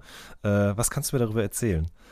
Und zwar war das so, wir wurden ja von Tiger so ein bisschen rausgekickt aus der ganzen Sache. Ähm, und mein Management hat sich dann so eingeschaltet und hat gesagt, hey, das ist uncool, hat mit Young Money gequatscht und der A&R von Young Money war halt auch irgendwie cool mit ihm, weil er Radiopromo gebraucht hat und mein Manager hat auch Radiopromo gemacht. Und dann haben wir halt irgendwie so ein bisschen rumgedeichselt und dann wir, durften wir halt Beats hinschicken zu T-Pain. Und T-Pain hat einen Track aufgenommen, hat einen Hook aufgenommen, hat sie Bauau geschickt, die haben daraus eine Single gemacht, Better hieß die. Äh, Produziert von Fonti. Ich habe dann, ich hab dann nur ein bisschen was an den Drums gemacht, also ist eigentlich auf seinem Mist gewachsen. Ähm, aber wir haben damals gesagt, ey, wir teilen alles 50-50, Ja. weil wir mehrere Beats hingeschickt haben. Ähm, und die, das Ding kam raus, war auch okay. Ich, ähm, ich weiß gar nicht. Es war jetzt nicht, dass, dass, dass man jetzt damit, äh, es war jetzt kein Hit, ne? Aber es war cool. Wir haben zum ersten Mal auch wirklich Geld gesehen, sehr viel Geld. Das war das erste Mal, dass ich wirklich ein Major Placement hatte, was äh, fünfstellig bezahlt worden ist. Ähm, deswegen alles cool. Aber auch da habe ich gemerkt, okay, du hast einen Anwalt, der will seinen Share, du willst einen Manager, der will seinen Share. Ja, klar. Dann kommt das Finanzamt, das will seinen Share. Da teilst du es noch mit dem, mit dem du die Beat äh, gemacht hast. Hm. So viel bleibt dann am Ende auch nicht übrig. Ja, das verstehe ich gut. Äh, wir sind jetzt ja gerade so im Jahr 2007, 2008 rum. Und äh, zu der Zeit hast du auch angefangen, mit einem gewissen Casper zu arbeiten. Ja, Ben, Ben ist einfach krass. Ben ist, ich kenne Ben schon seit 2002, 2003 aus der Seppo April Gang. Mhm. Ähm, die Jungs, äh, ja, Ben ist einfach schon damals ein überkrasser Poet gewesen. So, seine Stimme ist markant, das ist polarisierend, jeder, aber er ist halt so, er hat mir auch gezeigt, was es bedeutet zu hustlen. Muss man auch ganz klar sagen, nicht auf der Beat-Seite, sondern im Medialen. Er war jemand, der sich um seine Fans gekümmert hat auf MySpace. Der hat so viel, der hat mit jedem geschrieben und nicht irgendwie so, ich will die jetzt ins Bett kriegen, sondern ja, was geht? Okay, kein Problem, ja, mach ich. Ey, den Beat, ja, den haben wir da. Also er war wirklich sehr transparent, hat sich so eine Fanbase erarbeitet. Ähm, das war mit ihm einfach eine super spannende Zeit, weil wir da hin zur Sonne gemacht haben. Wir hatten keinen Plan, was wir da machen. Ne? Wir haben einfach Bock gehabt, Tracks zu machen. Hm. Und wir hatten zum Glück jemanden auch wie Piet, der auch immer vergessen wird bei der ganzen Sache. Sein Engineer, der auch mit drauf produziert hat, glaube ich. Der, genau, Shoutout. Ja, wirklich, der da einfach super Arbeit geleistet hat, weil auch Ben seine Stimme einzufangen nicht so einfach war. ähm, und das ist echt, es hat Spaß gemacht. Es war eine richtig, richtig gute Zeit und es war so ein bisschen für Ben der Anfang und auch so gefühlt hat sich in Deutschrap auch was verändert. Ja. Und Deutschrap wurde immer mehr amerikanischer und es wurde immer moderner und es war nicht mehr irgendwie nur Streicherbeats und Snares mit Halt drauf, sondern es war auch Soul, es war Trap, es war, wobei es hieß ja damals Dirty South. Richtig. Aber Ben ist einer der ersten, der das gemacht hat. So, das vergessen, vergessen wirklich super viele. Mhm, ben hat seine Roots, so, der hat seine Roots im Süden. Wir waren die ersten, die das so gemacht haben. Ne? Also nicht nur ich, sondern alle, die bei Hin zur Sonne mitgearbeitet haben. Pimplusiv, diese ganzen Jungs, die waren die Ersten. Mitunter. Ne? Es gab noch Chap Life und es gab noch äh, K1. Mit, also weißt du, es, es, war ja noch, aber es wird oftmals vergessen, so dass, dass Ben halt einfach immer schon soundmäßig woanders war. Mhm. Äh, wie kam das denn überhaupt? Also ihr habt euch kennengelernt bei diesen Chill at Will Sessions, ne? Ähm, genau. Und dann hat er dich gefragt, ob du das Album mit ihm als Executive machen könntest oder wie, wie lief das ab? Und was hast du, was ähm. hat dich sagen lassen, ja, komm mal vorbei? Oder lass mal arbeiten? Ich glaube, wenn du die ganze Zeit Tracks machst und bist auf Alben immer nur mit einem Track drauf, kannst du eigentlich gar nicht wirklich zeigen, was du kannst. Ne? Mhm. Ähm, weil ich eigentlich schon glaube, dass ich nicht nur einen Sound fahren kann, sondern ich bin versiert und wollte das auch irgendwie zeigen. Und irgendwie hat das bei Ben direkt geklickt. Er fand die Beats geil, hat dann irgendwie auf fünf Beats was aufgenommen und dann war ich halt so, er hat noch irgendwie drei andere Beats von anderen Producern aus MySpace sich zusammengesucht. Äh, ich glaube, einer hieß Riff, Fire Beats. Ähm, ich habe die Namen leider alle vergessen, aber wirklich Leute, die sich den Arsch aufgerissen haben, geile Beats gemacht haben. Und wir haben einfach gemacht. Da war das jetzt noch nicht so, ey, wir haben jetzt den Plan, da haben wir eine Plattenfirma und die sagt, hier hast du ein Budget, das und das machen wir. Wir haben einfach diese Platte gemacht und geguckt, was passiert. Hm. Ähm, er hat erzählt, deine Oma hat damals auch immer sehr lecker für euch gekocht, ja? ja, das stimmt. Ja, ey, wir haben bei, bei meiner Oma unten hatte ich das Studio und da haben wir da auch, äh, Ben hat immer gepennt und äh, haben wir auch super viel gemacht, ja. Genau, und er hat auch erzählt, also ich weiß nicht, du, vielleicht kannst du das jetzt bestätigen oder widerlegen, aber dass du irgendwann mal nicht da warst oder irgendwo oben oder was auch immer und er sich dann durch so einen Ordner geklickt hat bei dir auf dem Rechner und da so ein paar Beats gefunden hat in so Ordnern wie USA, Luda, Yeezy, Frankreich und so weiter. Kannst du das bestätigen? Das, das kann ich bestätigen, dass das Ben, das Problem ist, ich hatte immer so eine Vision, das ist ein Beat, wenn der den rappt, dann wird das krass. Ne? Ben hat aber eine ganz andere Vision. Äh, das typische Rapper-Producer-Ding. Ne? Und ähm, Ben ist dann auch mal in meinem Müllordner gelandet ne? und hat sich da was rausgepickt und fand den überkrass. Wo ich das erste Mal auch gemerkt habe, ey, nicht alles, was ich irgendwie geil finde, äh, findet der andere geil und nicht alles, was ich scheiße finde, findet der andere scheiße. Das hat mein Denken, was Beats betrifft, komplett verändert. Also das hat mir sehr, sehr geholfen, dass Ben da auch, ähm, ja, äh, ich wusste ja dann, wenn er Sachen gepickt hat oder gut gefunden hat, äh, dass, er, dass er da rumgestöbert hat. Natürlich waren die für Amerika bestimmt und er sollte sie nicht hören, weil die, äh, weil zum Teil auch schon andere Rapper drauf ihre Hand hatten. Aber es war dann auch für mich so, ey, dann haben sie halt beide, whatever. Äh, wie hast du ihn so als, also das, das Beatpicken ist ja das eine, das Schreiben, Rappen ist dann das andere. Wie hast du ihn zu dem Zeitpunkt wirklich ganz relativ am Anfang seiner Karriere oder eigentlich noch vor dem Beginn seiner Karriere, so richtig, richtig los ging es ja dann erst, als das Album rauskam, ähm, so erlebt im, im Studio als Künstler, als Schreiber, als Texter? Oh, ben ist wirklich jemand, der sehr drauf achtet. Das ist sehr zeitintensiv gewesen. Ähm, diese Mixtape-Sachen, die wir gemacht haben, ne? wir haben super viele Mixtape-Sachen auch gemacht, wo ich irgendwelche Queen-Samples geflippt habe, das ist ihm so leicht aus der Hand, dieses Rap-Rap-Ding ist ihm ganz leicht aus der Hand gefallen. Der konnte Wörter super geil verbinden, Geschichten, das war echt überhaupt kein Ding. Aber sobald es deep geworden ist, hat er sich sehr, sehr viel Zeit genommen und auch sehr reflektiert überlegt, macht das Sinn, komme ich wirklich auf den Punkt. Also ich habe keinen Rapper bis dahin erlebt gehabt, der sich so viel mit seinen Raps auseinandergesetzt hat wie, wie Ben. Mhm. Also da steckt sehr, sehr viel Arbeit drin. Ja. Welche Rolle hat, hat Biet gehabt? Du hast gerade schon mal kurz angesprochen, aber inwiefern war er für dieses Projekt halt auch wichtig? Piet war der Wichtigste, muss man ganz klar sagen, weil er, es, äh, ich hatte keine Ahnung von der Recording. Ich glaube, Ben hat bei mir einmal aufgenommen und war dann so, oh mein Gott, das geht nicht. Das, das kann ich nicht machen. Ich hatte wirklich, ich war, ich war ein Typ, der einfach nur Beats gemacht hat. Ich habe noch nie in meinem Leben eine Platte produziert vorher. Ne, never ever. Ich war nicht bei Doja Race dabei war, hatte ich immer einen Engineer, der das irgendwie gemacht hat. Ich habe immer nur Beats hingegeben, alle anderen haben das gemacht. Und ähm, dann hat Pierre da so ein bisschen diese ganze Sache gerettet. Ben auch wirklich super gut recorded, äh, meine Beats sehr, sehr gut in Szene gebracht, hat das ganze Projekt zusammengeführt. Mhm. Ne? Und ähm, ich war halt noch so, hey, den Track vielleicht nicht, den vielleicht eher, hier nochmal einen Hook ändern. Also man war so, hat sich die Sachen hin und her äh, gespielt. Das mm, war eigentlich so der Executive Part, wo ich dann auch gemerkt habe, hey, ich muss vielleicht gar nicht alles recorden. Mhm. Vielleicht reicht das auch, wenn ich einfach der Executive bin, der nicht alles machen muss, weil es gibt Leute, die können das besser. Mhm. Und ähm, ja, so ist es, glaube ich, auch bis heute geblieben. Ich bin jetzt nicht der beste Recording Engineer, to be honest. Okay. Welches ist äh, dein Lieblingssong von der Platte, den du, den, den du produziert hast? Die Welt steht still.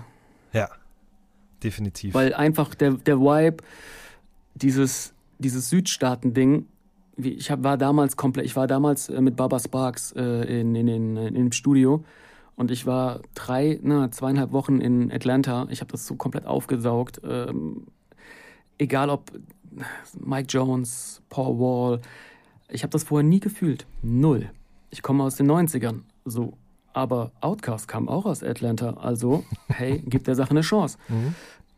Ähm, und ich war mit Baba im Studio und dieser Typ ist der gechillteste, entspannteste, freundlichste Typ, den ich jemals kennengelernt habe. Mhm. Und dann, ja, hängst du mit, mit Ben im Studio ab und er macht die Welt steht still und du hast das Gefühl, er macht das richtig. Er betont das richtig, er setzt die Endung richtig, er hat, er versteht das. Ähm, ja, der, geiler Track. Hm. Ähm, Biet hat mir erzählt, dass er es so beeindruckend findet, dass diese Beats auch heute noch funktionieren. Ganz im Gegensatz ja. zu vielen anderen Produktionen aus der Zeit. Wie erklärst du dir das eigentlich? Hm. Gute Frage. Ähm, ich glaube, es wäre jetzt vermessen zu sagen, dass man immer versucht, so fresh wie möglich zu klingen. Und ich glaube, ohne Ben wären die Beats jetzt auch nicht das, was sie jetzt sind, ne? weil man da auch jetzt eine Geschichte drauf hat und man verbindet damit auch was. Ähm, ich sag mal so, der Vibe ist derselbe. Ne? Da hat sich heute nicht viel verändert. Trap ist auch ein Vibe. So, die Hi-Hats sind anders. Die Drum-Patterns sind anders. Aber sonst ist alles, finde ich, die 808s knallen mehr. Okay das mehr ist Distortion drauf. Aber sonst ist es genau dasselbe wie damals 2009. Da hat sich nicht so viel verändert. Ich glaube, das ist auch, äh, du hast ja heute zu Teil äh, Boom Bap Beats immer noch. Wenn du Sidos Album anhörst, hast du immer noch Boom Bap, ein, Boom Bap Einflüsse. Das ist immer. Von Desio auch wieder. Auf jeden Fall. Der, sonst wäre, äh, also der versteht sein Handwerk. Der, der kriegt das auch irgendwie in, in ein neues Gewand ge ähm, gebracht. Ist hm. nicht vielleicht alles geil, was er jetzt gemacht hat auf der Platte, uh, to be honest. Ne? Also das soll auch kein Hate sein, hm. aber ähm, so im Großen und Ganzen ist das, sind das, ist das ein tolles Team. Ja, definitiv. Ähm, wie hast du das damals dann wahrgenommen oder verfolgt, wie dieses Casper-Album wahrgenommen wurde dann so nach Release? Also wie kam das an? Ähm, es, es kam sehr gut an, wir sind aber nicht gechartet. Und ich habe mich gewundert, warum sind wir nicht gechartet? Weil das Feedback gab es so, habe ich das bei keinem anderen Rapper gesehen. Sei es Pillard und Snagger, sei es ähm, ja, die, die ganze, ganze Gang um Casper herum oder auch alles, was im Deutschrap gerade am Start war. Ähm, es, war es war wirklich, es war ein, es war ein Hype da. Äh, und dann hat man halt auch gemerkt, dass das Label leider nicht so richtig mitgespielt hat und mhm. dass da einfach super viel Business-Sachen nicht funktioniert haben, wie sie sollten. Ähm, aber man hat gemerkt, okay, Ben hat etwas gemacht. Auf einmal kamen sehr viele Labels auf ihn zu. Ja. Und viele Labels, denen ich Ben vorher gezeigt habe, waren so, ah nee, der wird nie was, die Stimme, ah, das kannst du nicht im Radio spielen. Ich sag's dir. Ich sag jetzt nicht, welche A&Rs das waren, mhm. aber es sind auch dieselben A&Rs gewesen, die danach gesagt haben, so, ey, das ist das Neue, das ist der krasse Scheiß. Na klar. So, aber Ben wollte damals mit der Stimme, ich habe ja auch versucht, ne, er kam ja dann auch und hat gemeint, ey, lass uns doch zusammen machen, aber ich war, ich hatte nichts, ich war einfach nur ein Typ, der Beats macht. Ich hatte keine Strukturen, ich wusste nicht, wie ein Label funktioniert, ich wusste nicht, wie ein Verlag funktioniert. So, ich wusste gar nichts. Ich hatte auch immer Leute, die das für mich abgenommen haben. Shoutouts da an die Carings ähm, aus dem schönen Unwald, die das äh, immer so mir den Rücken freigehalten haben. Mhm. Ne? Und ja, da muss man sagen, ich habe dann das erste Mal gemerkt, okay, so fühlt sich das an, wenn man etwas dran ist, was large wird. Krass. Dass mir ja. das bei anderen Künstlern auch immer wieder gezeigt hat. Auch so, dass, dass man das, glaube ich, spürt, wenn irgendwas größer wird. Okay, da sollte man vielleicht mal Beats hinschicken, wenn man daraus ein Business macht. Mhm. So, ihr habt dieses Album gemacht, es ist rausgekommen, du hast das miterlebt alles und danach kamen aber auch Labels auf dich zu, beziehungsweise du hast halt auch für andere Leute weiterhin produziert, für Agro, für Massiv zum Beispiel auch, ne? Ja. Ähm, ja. Also das war auch für dich sozusagen nochmal hierzulande etwas, was deinen Ruf, dein Standing irgendwie ein bisschen verstärkt hat. Das lag aber so ein bisschen auch an Gerrit. Gerrit hat damals gesagt, dass er das nicht mehr kann. Er hat seinen, seinen Posten bei Sony angenommen und nicht auf Labelseite, sondern ähm, äh, im Te Technikbereich.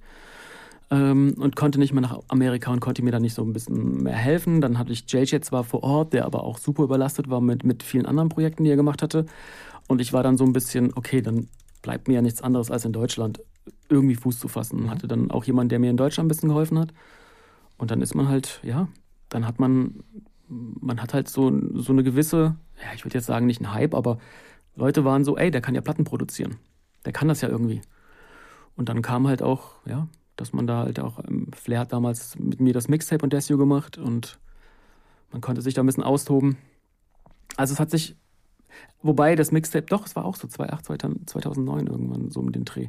Also es hat sich alles so ein bisschen, ja, es hat mir auf jeden Fall sehr, sehr viel gezeigt, was ein Producer macht, ähm, was Executive Producing bedeutet und was der Unterschied zwischen einem Producer und einem Beatmaker ist. Mhm. Das habe ich bis dato nicht so richtig äh, gecheckt, weil ich immer gedacht habe, ich bin ja ein Producer. Ja. Aber da habe ich das erste Mal gemerkt, nein, das bin ich nicht. Äh, eigentlich war Piet der Producer, der das auch noch so ein bisschen gemanagt hat, mit mir dann natürlich zusammen. Aber ähm, ja, man muss es so sagen, er hat mir da auch sehr viel gezeigt, wie man das dann auch wirklich aufs nächste Level bringt. Ähm, deswegen. Schön. Ähm, du hast dann äh, tatsächlich 2010 ein Studio aufgebaut, ne? Mit deinem neu erlernten Wissen sozusagen. Oder wie kam ich das? Ich gerade. Studio aufgebaut. Mit Benjamin Herrmann und äh, Daniel. Das war, das war viel, viel später. Ah, das war viel später, okay. Das, das, war, das war 2016. Ah, okay, Dann, alles klar die Zeit danach ist einfach so, Akku hat dich gemacht. Ich habe Akku-Ansage gemacht, war mit den Jungs zwei Wochen im Studio in Leipzig in einem Bunker. Krasseste Zeit ever, super viel gelernt. Flair ist einer der krassesten, ähm, energiegebündelsten Menschen, die es gibt, die so eine Ambition haben, Musik machen zu wollen. Der hat jeden Tag, der war der Erste, der im Studio war, der Letzte, der rausgegangen ist. Das ist krass. Mhm. Ich glaube, er hat sich bis heute nicht verändert. Es ist einer, der lebt Musik. Das ist man kann von ihm denken, was man will, aber der Typ das ist ne, auch eine Maschine. Einfach so. Ich, Sehr, ich sag sehr mal so, ne? Also der, sein Producer wohnt bei ihm. Symes wohnt ja da. Äh, zumindest Krass. war das mein letzter Stand. Dementsprechend ist das sozusagen jetzt nochmal der nächste Step. Nicht als erster aufstehen und ins Studio gehen, sondern einfach aufstehen, im Studio sein. Und der Producer ist da, weil er da auch pennt. Ich habe irgend so ein Insta-Bild gesehen, wo eine Matratze neben dem Computer steht. Also ich glaube, äh, der hat sozusagen sein Setup nochmal verbessert, um diese Ambition zu verfolgen, meiner Meinung nach. Äh, verrückt. Ah, krass. Wirklich. Also damals auch schon sehr, sehr, sehr krass. Und ich habe super viel gelernt. Mhm. Ähm, auch, dass man auf Sachen nicht drauf aufbauen darf, weil, wie gesagt, Ansage 8 äh, habe ich komplett produziert gehabt, noch mit äh, Ty Jason hat ein bisschen was gemacht, ähm, ich glaube auch Desio. Und dann war es so, Akku macht Laden dicht. Hm. Und ich war so, okay, wow, mein Vorschuss ist noch nicht eingespielt, keine Kohle, ähm, sind da und da die Tracks ein bisschen verwurstelt auf anderen Alben gelandet. Ähm, aber das war ja Peanuts, waren keine Singles, also naja. Und dann war ich halt so ein bisschen überlegen, was mache ich? Und dann bin ich nach New York gegangen und habe gesagt, okay, ich versuche das da jetzt einfach mal. Was kann man schon verlieren? Ich wollte das immer machen, dann mache ich es halt einfach mal irgendwie alleine. Äh, hat nicht geklappt. Warum hat es nicht geklappt? Also hast du die Verbindung zwischenzeitlich zu lange ruhen lassen oder Ja, hast du nicht mehr ja. den Sound? Okay. Mhm. Ja, ich habe die Verbindung, das ist so aus dem Augen, aus dem Sinn. Und wenn du zwei Jahre da nicht wirklich hinten dran bist, dann bist du weg. Das ist ein anderer A&Rs da und ich war dann in den Meetings und mein Sound war auch nicht mehr gefragt. So, ich war wirklich nicht mehr am Puls der Zeit. Ähm, ich war selber auch von der Psyche her nicht mehr so, ähm, ich war einfach ausgebrannt, Mhm. weil ich einfach sechs Jahre lang nur Vollgas gegeben habe. Und ähm, ja, habe dann gemerkt so, okay, scheiße, das ist, geht nicht, funktioniert nicht. Es, mir läuft das Geld, es, New York ist eine teure Stadt. Mhm. Ich habe zwar echt in einem Drecksloch gewohnt, aber selbst das war irgendwie 1500 Dollar. Ähm, und das ging einfach, das Geld ging weg und nach drei Monaten war es dann so, nee, geht nicht. Ich muss wieder nach Hause. Und da ähm, ging der ganze Spaß los mit dem Odenwald. Ja, erzähl doch mal von dem Spaß im Odenwald. Ähm, ich hatte da schon immer die Jungs, ne, die den Verlag hatten und Genau, Peripherik. die, die Peripherik-Jungs und ähm, ich weiß noch, dass ich, bevor ich nach New York gegangen bin und gesagt habe, ey, wenn das jetzt nicht hier klappt mit New York, zieh ich zu euch. Und die nur so, ja klar, was willst du im Wald? Und ich bin dann wirklich nach Hause gekommen aus New York. Ich war eine Woche in meinem Zimmer und ich war so, scheiße, ey. In Mainz ging auch nichts. Der Einzige, der was gemacht hat, war Frank, so auf Audio Treats. Und halt, wie gesagt, Seppo. Aber den Sound, den er damals gefahren ist mit Bugweeds, das habe ich nicht so gefühlt. Ne? Und Mhm. ich war halt wirklich nicht mehr am Puls der Zeit vom Sound her. Und ähm, ja, und dann habe ich halt gedacht, okay, komm, ich packe alles in mein Auto, alles, was ich habe, und fahre in den Odenwald und habe dann drei Monate im Stockbett gepennt. Äh, wirklich richtig ghetto-mäßig und habe da auch so ein bisschen wieder zu mir selber gefunden. Mhm. Durch Wald, Natur, Ja. Meditation, dieses ganze Ding, was man, was die Kids heute zum Glück lernen, dass das alles zusammenhängt, dass man auf seine Gesundheit achten muss, Aha. Sport machen muss, dass man mental einfach fit sein muss. Und äh, das habe ich da gelernt. Es hat ein bisschen gedauert und bin da auch so ein bisschen wieder in die Spur gekommen. Schön. Ja, also ich meine, alles, worüber wir jetzt gerade eben die letzte Stunde gesprochen haben, ist ja wahnsinnig toll, interessant, spannend, äh, es sind epische Gänsehautmomente und so weiter und so fort. Aber was man dabei halt dann gerne eben auch vergisst, wenig Schlaf, schlechte Ernährung, viel zu viel Arbeit, all diese Dinge, die du jetzt gerade sagst, die einen dann so ein bisschen aus der Spur werfen halt, ne? Auch Stress. Du darfst Ja. nicht vergessen, ähm, der Rapper hat Stress mit dem. Warum machst du Beats für den Rapper, wenn du doch Beats für mich machst? Mhm. Ey, du hast Beats rausgeschickt an mich, du hast Beats rausgeschickt an mich. Wer ist jetzt der Erste, der den Beat bekommt? Ja. So. Und dann kommen Leute und äh, Fronten. So, ne? Man, man gerät zwischen die Fronten einfach Ja. manchmal. Ne? Und ist dann Spielball. Und dann bist du auch so, boah, da hab ich keinen Bock drauf. Klar. So, klärt das untereinander. Um, und dann halt auch natürlich das Finanzielle. Ne? Man denkt halt so, wow, du machst die krassen Sachen, du hast Saigon gemacht, du hast äh, Bow Wow, du hast T-Pain, du bist Millionär, bei dir läuft. Schwachsinn. So, wer sich wirklich mit dem Musikbusiness auseinandersetzt, weiß, dass es, wenn du im Radio nicht stattfindest oder nicht irgendwie gro wirklich groß oben in den Charts bist, verdienst du nichts. Das ist, das ist, damit kannst du nicht eine Familie ernähren, damit kannst du gerade so über die Runden kommen. Und ähm, das Gute war halt im Odenwald, von meinen Lebenshaltungskosten Wie gesagt, drei Monate Stockbett hat nichts Mhm. gekostet. Mhm. So, ich konnte mich so ein bisschen wieder auf das Wesentliche konzentrieren. Das waren Beats. Einfach wieder Beats machen. Und gucken, was passiert. Hast du auch gemerkt, dass du dann anders Musik machst, mit so ein bisschen Entschleunigung und irgendwie einem geordneten Kopf oder einem gesunden Geist? Ich hatte wieder Spaß. Ja. Ich hatte einfach wieder Spaß. Das ist wirklich so, wenn du sechs Jahre lang an Träumen bist und, und, und ähm, immer kurz bevor es durch die Decke geht, klappt irgendwas nicht. Dann denkst du, okay, es soll nicht sein. Mhm. Ne? Und ähm, egal, ob es äh, ähm, jetzt Dre war, egal, ob es die Ansage war, es waren immer so Momente, wo man sich richtig drüber gefreut hat und dann war so, oh nee, Mhm. klappt doch nicht. Scheiße, wie soll das weitergehen? Und ich glaube, wenn ich einen Plan B gehabt hätte, wäre das auch auf Plan B dann wahrscheinlich abgelaufen. Aber dadurch, dass ich keinen Plan B hatte, musste ich da irgendwie durch. Und ähm, ich habe einfach wieder Spaß gehabt. Ich habe wieder Spaß gehabt am Beats machen. Und ist einfach so, wenn du dich umgibst mit Leuten, die sehr positiv sind, die dich einfach motivieren. Und auch mein Verlag, das waren die Jungs, die kamen auch und sagen so, ey, wir verstehen nicht, warum du nicht erfolgreich bist. Verstehen wir nicht. Du, es gibt keinen, der so viel arbeitet wie du, der das so ernst nimmt. Wir haben im Musikbusiness wirklich voll viele Leute kennengelernt, wir verstehen es einfach nicht. Aber hey, fuck it. So. Auch wenn du den Vorschuss nicht einspielst, scheiß drauf. Bei uns kannst du pennen. So, Mhm. wirklich. Das, die haben sehr viel gegeben. Ähm, und dann war der Druck halt nicht mehr da. Es ist, glaube ich, im Leben alles hat was mit Druck auch zu tun. Ne? Und äh, Balance ist ja dann auch immer so ein bisschen Druck gegen Druck. Und ich hatte dann im Odenwald einfach keinen Druck. Ich musste keinem was beweisen. Ich konnte mein Ding machen. Ich konnte einfach Beats machen. Ich konnte auch, hatte auch wieder Zeit auszuprobieren. Was ist mein Sound überhaupt? Mhm. Und da ist auch dieses Kollega-Ding Business Paris entstanden. Was ich für mich persönlich so finde, ey, das hat mir gezeigt, so ich kann mehr als nur irgendwie den Sample-Beat äh, und ein paar Drums drunter. Ach krass, also würdest schon sagen, ich wollte nämlich jetzt gerade darauf zu sprechen kommen, dass in der Zeit ja wirklich auch wenig Beats von dir, zumindest wenn man im Internet schaut, irgendwie rausgekommen sind oder verwendet wurden, aber unter anderem eben dieser Kollega-Song und würdest schon sagen, dass das so ein Stück war, was irgendwie eine, eine gedankliche Mauer durchbrochen hat, so? Auf jeden Fall. Ich Krass. weiß noch, wie ich diesen Beat gemacht habe.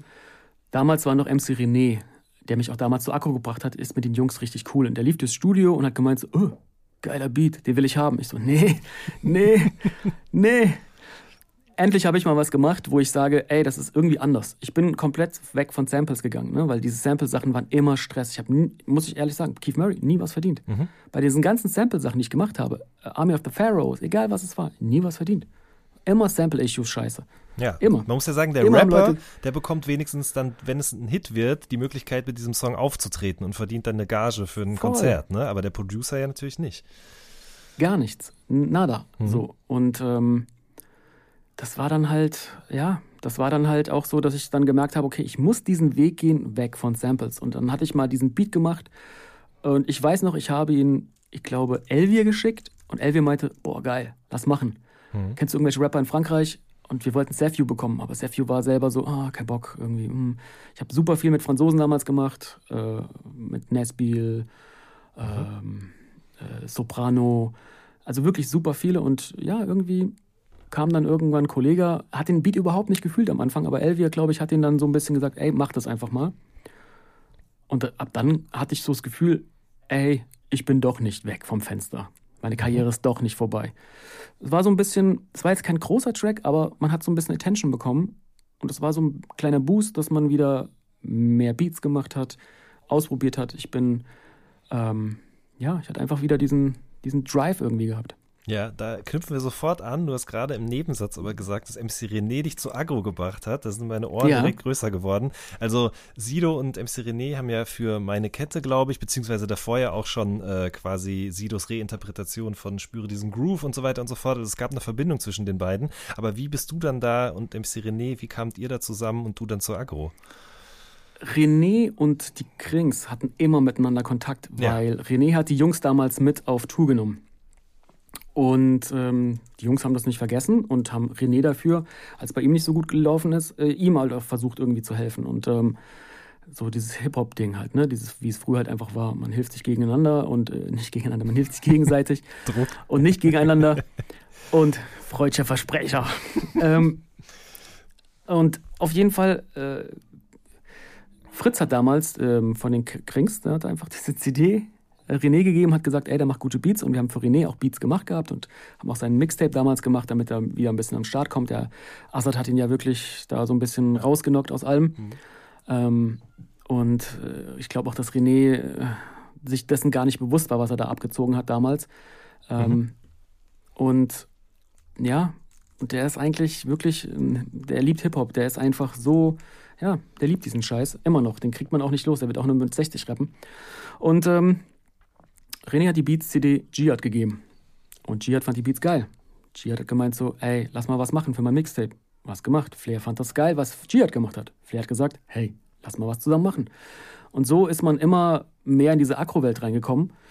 Und ja, wenn das nicht zu Ende gegangen wäre, wäre vielleicht auch dann ja, ein bisschen mehr passiert. Und ich bin trotzdem aber dankbar, weil ich echt sehr, sehr viel lernen konnte dadurch.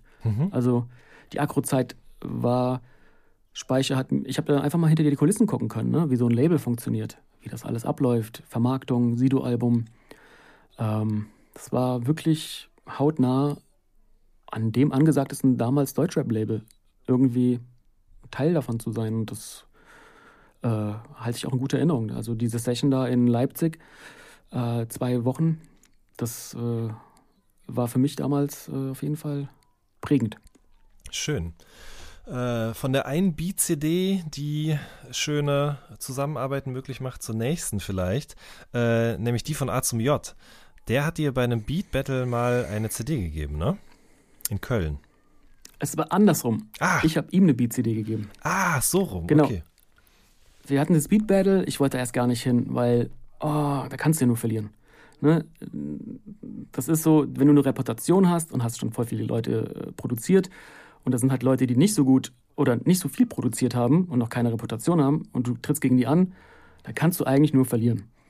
Ähm, das Ding war aber damals, dass ich ein Buch gelesen habe, Ängste in den Griff zu bekommen. Ich weiß nicht äh, wie, genau, wie das hieß. Äh, ich habe zwei gelesen. Einmal, eins hieß The Secret.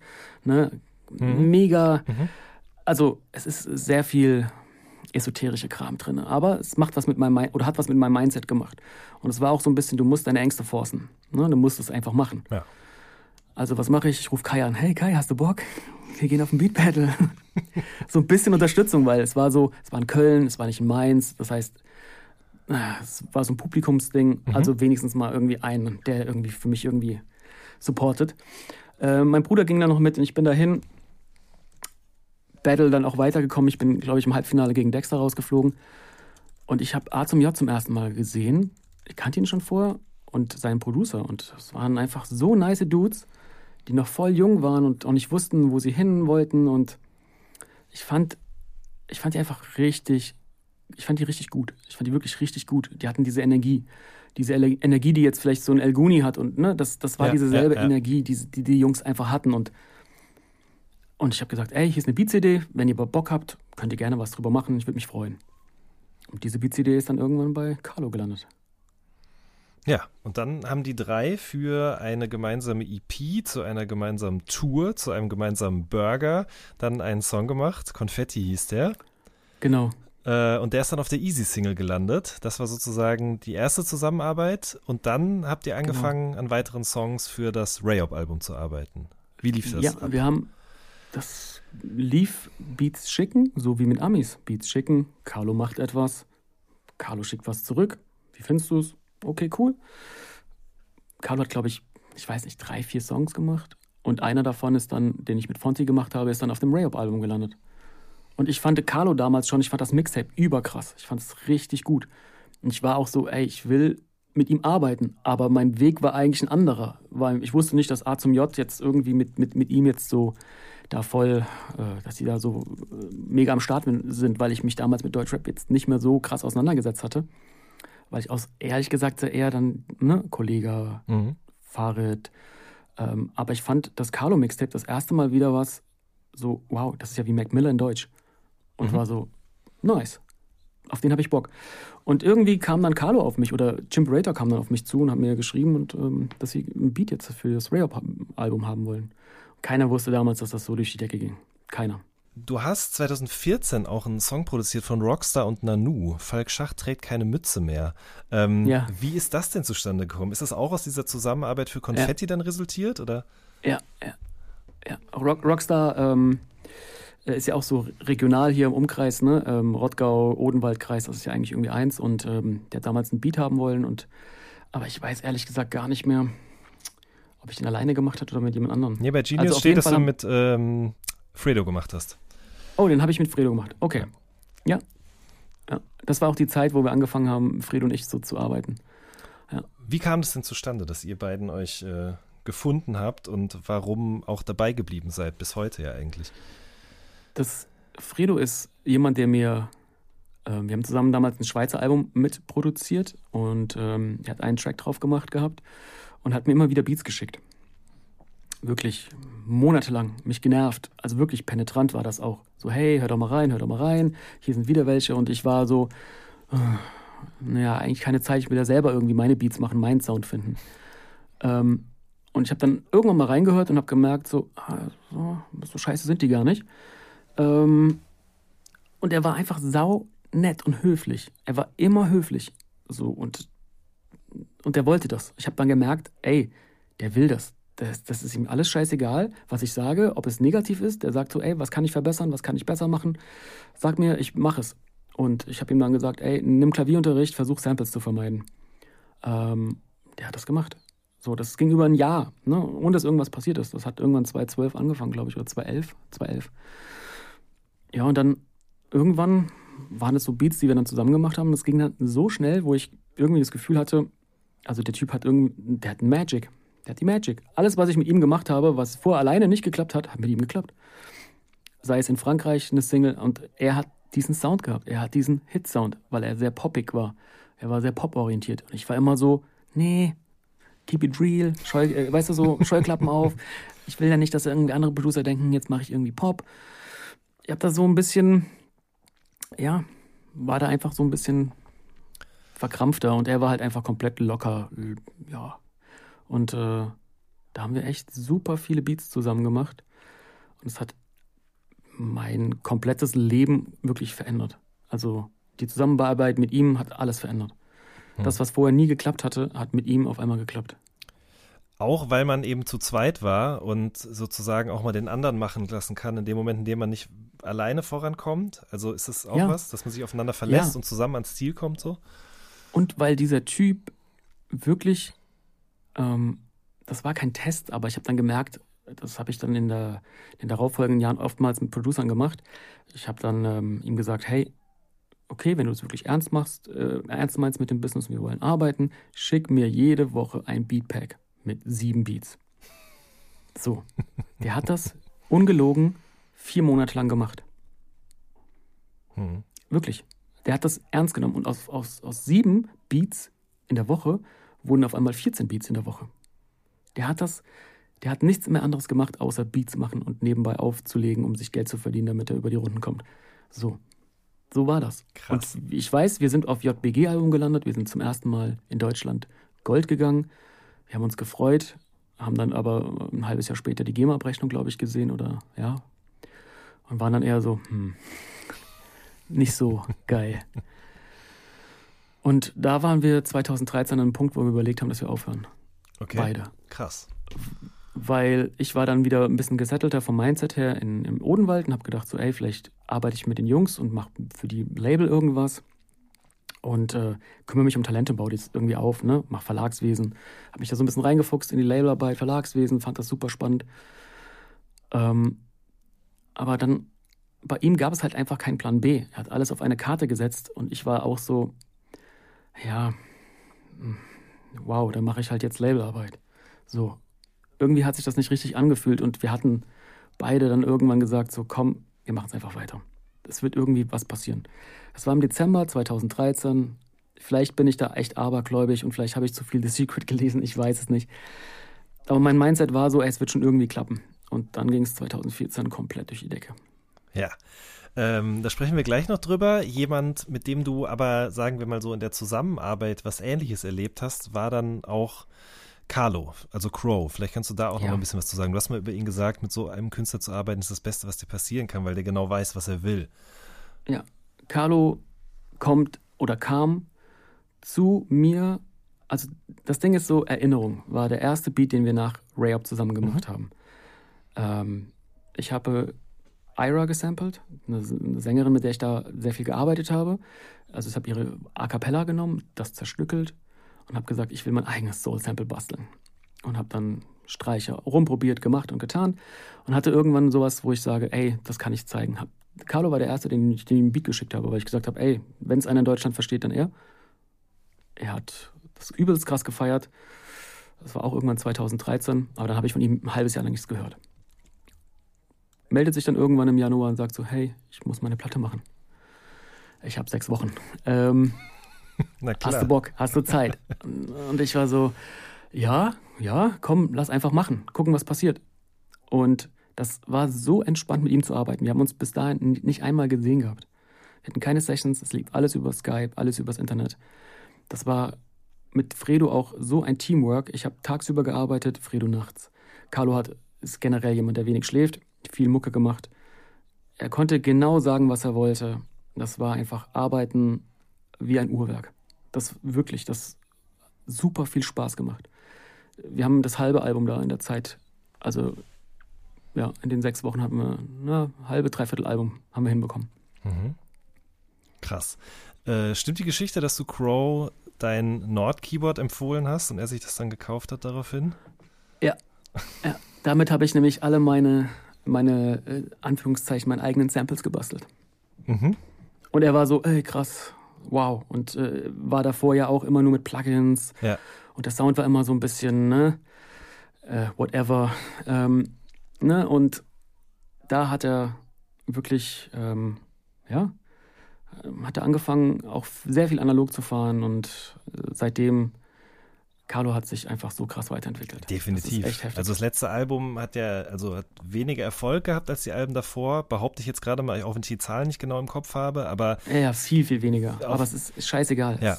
Das, was, also die künstlerische Entwicklung ist einfach krass und äh, ich, ich habe ihn auch mal im Studio besucht und habe mal so, einen- so einen Tag mit ihm da verbracht. Es war einfach schon krass zu sehen irgendwie, was daraus, was aus ihm da geworden ist irgendwie im Laufe der Carlo Zeit. ist auch jemand, das weiß vielleicht auch keiner. Ich weiß nicht, vielleicht hat er das auch in Interviews erzählt, aber der hat das Album eigentlich schon fast fertig gehabt, hat sich einen Juno 106 gekauft und hat alles nochmal vorne angefangen. So, ne? Das ist Carlo. Carlo macht Streicher, kauft sich eine, eine, eine Geige bei äh, Thomann und macht, will so klingen wie Kanye und der hat die besten Leute in, seinem, in seiner Gang. Der kann alle krassesten Leute der Welt holen, aber will es selber machen malt die Noten auf dieser Geige auf und nimmt jede einzelnen Sachen für sich selber auf. Jeden Ton. Und will dann dieses Arrangement bastelt er zusammen über Stunden, Tage, Wochen, damit das so klingt, wie er es haben möchte. Der Typ ist einfach ein Genius. Wirklich. Wenn er es nicht kann, versucht er sich es beizubringen. Producermäßig ist, muss ich sagen, ich weiß, viele haten Carlo für das, was er al- als Rap macht. Kann man machen, klar. Aber das, was er auf der Producer-Seite macht, ist krass. Definitiv. Äh, Just Blaze ist auch krass übrigens. Äh, mit dem hast du ja dann auch zusammengearbeitet in dem, im, im Jahr, glaube ich, 2012 aber schon. Ich versuche hier so ein bisschen die Überleitung Was ein Übergang. Diskografie zu, zu machen wie, wie ein DJ. Ähm, da wollte ich nämlich noch kurz fragen, weil wir jetzt ja schon im Jahr 2014 eigentlich sind gerade. Wie kam Mhm. das denn zustande, dass du dann nicht nur nochmal für Saigon produziert hast, das ist ja irgendwo klar, aber wie lief dann diese Zusammenarbeit mit Just Blaze ab? ähm, durch dieses Saigon Out There Ding ist halt immer noch ein Kontakt da gewesen. Ja.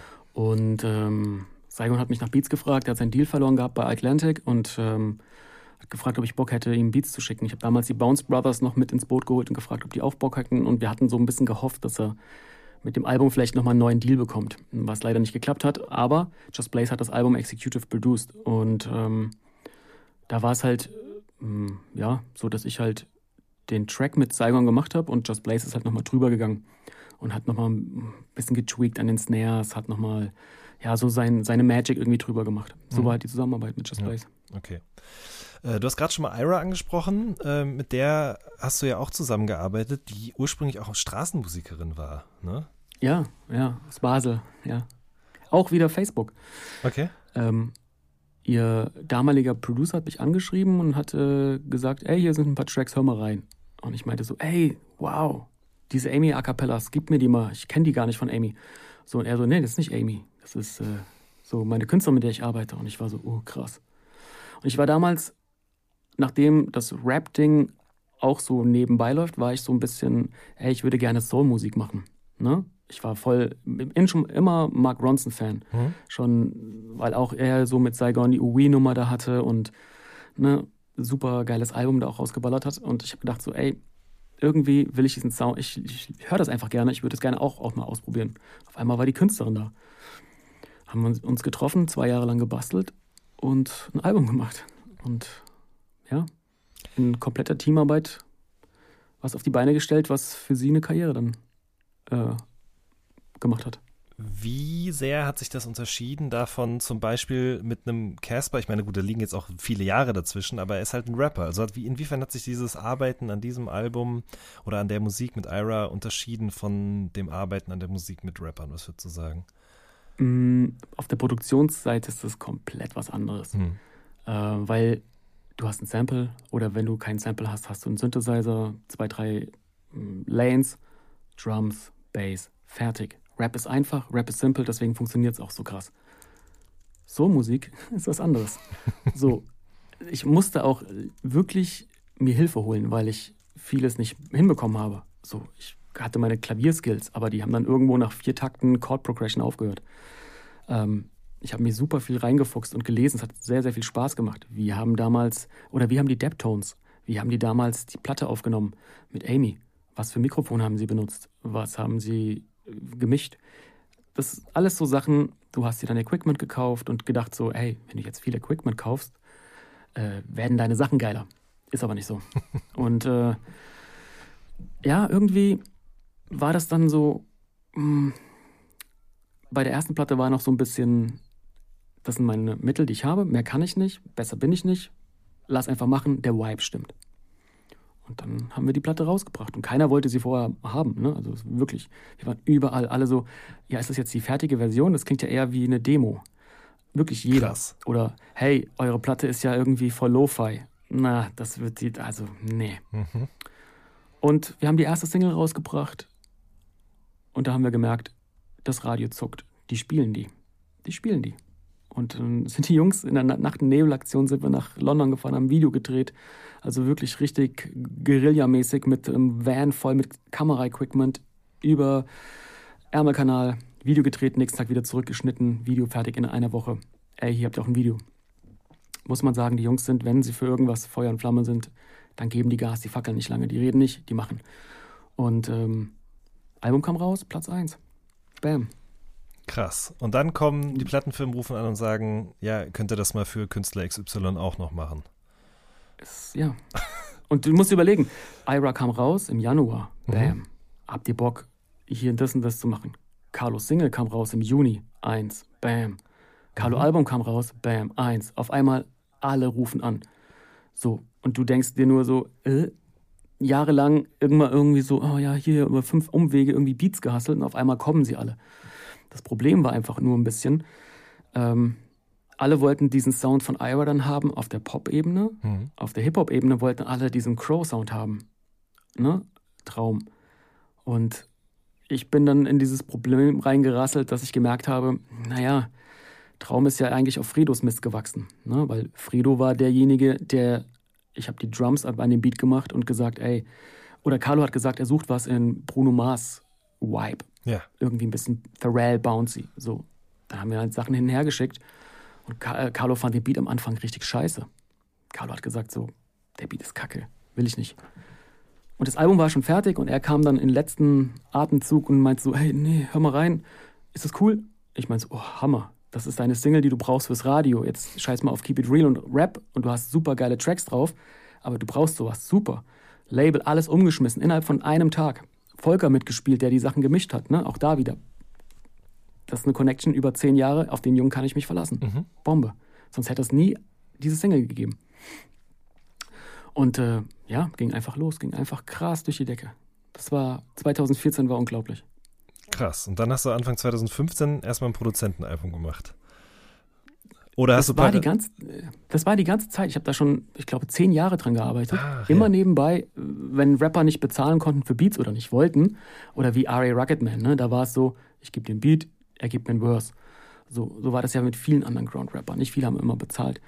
Und dann hatte ich halt irgendwann so viele Tracks rumliegen und auch A Cappellas, ähm, dass ich dann irgendwann gesagt habe, ey, ich mach mal ein Konzept draus. Jetzt ist da irgendwie ein bisschen Aufmerksamkeit da. Ich habe Bock auch zu zeigen, hey, ich mache nicht nur Pop-Pop, sondern so, das ist meine Ambition. Hm. Das, das liebe ich. Sowas. Deswegen auch For the Love of It. Ja. Das war auch klar, wird kein Geld verdienen, gar nichts. Es geht einfach nur darum, eine coole Platte zu machen. Ich fand es total interessant zu sehen, dass du dann im Jahr 2015 zum einen auch Farid Bang produziert hast, ne? Aber Mhm. zum anderen auch Fanta 4 oder Mark Forster zum Beispiel. Ähm, also Ja. Farid Bang, das kann ich mir schon erklären, wo die Verbindung herkam, aber Fanta 4, Mark Forster, sind das dann wirklich Sachen, die sozusagen aus diesen großen Erfolgen, über die wir gerade gesprochen haben, Ja. resultiert sind? Okay. Ja. Die Fantas, super nette Dudes, muss man ganz klar sagen. Thomas hat dann irgendwann angerufen, hat gemeint, ey, findet das Crow-Sachen gut, kannst du mal Beats schicken? Hast du was? So, ich mit Fredo telefoniert, wollen wir was dafür machen? Komm, wir machen was. Und dann haben wir auf gut Glück einfach mal ein bisschen was hingeschickt und eine Nummer ist dann heute geworden. Mhm. Ähm, das war jetzt nicht mein, mein, mein Fokus oder sowas, mit den Jungs zu arbeiten, aber trotzdem, ich bin damals mit denen in Berührung gekommen, ist schon irgendwie Wir haben darüber gewesen. gesprochen gerade am Anfang. Ja, ist so. Mhm. Und ähm, war dann auf jeden Fall crazy. Dann Mark war halt, okay, Crow ist erfolgreich, ähm, der Sound ist irgendwie nice, lass doch mal irgendwie was zusammen machen. Lief aber nicht über mich, lief über Jules Kahnbacher, Mannheimer, ähm, auch aus dem Cranks-Umfeld, ähm, der super viel für äh, die ganzen Pop-Leute momentan macht. Ähm, Mhm. Sehr, sehr guter Producer auch. Hat mich dann gefragt, hast du Bock? Und dann war ich halt in dieser Pop-Session und hatte einfach da auch Spaß. Ganz Hab wichtig, für mich muss man sagen, Ja. aber du hast ja nicht produziert dann, sondern mitgeschrieben am Text. Ich habe Oder- Jein. Man hat, man ist ja in Sessions immer so und dann heißt es so, hey, äh, ist der Satz cool? Hast du eine andere Idee? Ach nee, mach das doch mal so und so. okay. Ne? So ja. ist ja auch bei Carlo manchmal. Auch bei Carlo waren wir auch im Studio. Aha. Manchmal sind die Artists auch so, die geben dann Credits und manchmal sagen sie halt so, ey, jetzt für drei Worte, mein Gott. Mhm. So, und ich glaube, dass Marc einfach sehr schlau ist und auch weiß, dass Musik mehr Gewicht hat als das Wort auf der Vergütungsseite und dann auch gesagt hat, ey, komm, wir teilen das alle. Mhm. So, was auch vollkommen okay ist, weil das macht jeder Ami so, das ist okay. Mhm. Und ähm, ja, war, war eine coole Zeit, habe ich aber für mich auch schon gemerkt, äh, das Pop-Ding, nee, weil 2015 ging das dann auch mit Lush Life los, was Ja. ein Welthit geworden ist. Mhm. Und auf einmal öffnen sich Türen, auf die ich dann einfach keinen Bock hatte. Ich hätte ja wirklich richtig viel Kohle machen können. Fredo ist diesen Weg gegangen. Deswegen sind wir auch heute jetzt nicht mehr ein Team in dem Sinne. Wir sind immer noch cool miteinander, aber er wollte den Popweg gehen. Ich war immer noch so, ja, ich habe es einfach nicht gefühlt. Ja. Ähm, das mit Lush Life war mir tatsächlich nicht bewusst bis vor zwei Tagen oder so. Ich kenne das Lied natürlich, so wie wahrscheinlich jeder. Und äh, als ich das gelesen habe, ist mir echt die Kinnlade runtergeklappt. Wie um alles in der Welt ist das zustande gekommen?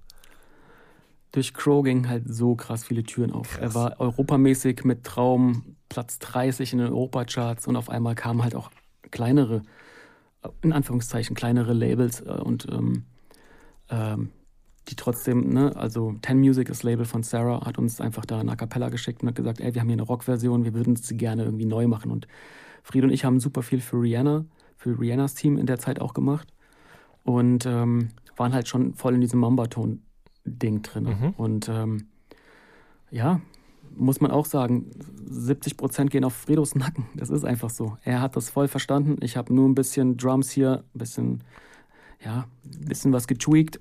Ähm, ja, und dann kam diese Nummer. Und wir haben einfach den dümmsten Deal unseres Lebens, nicht unseres Lebens, aber wir wussten halt nicht, dass das durch die Decke ging. Ne? Und war dann halt so, ja, okay, wir kriegen 15 Prozent äh, Publishing auf der Musikerseite. Ist cool. Ja. Mhm. So, sie war ja eigentlich weg vom Fenster. Keiner, sie war so ein Teenie-Star. Ja, und dann kam alles irgendwie anders.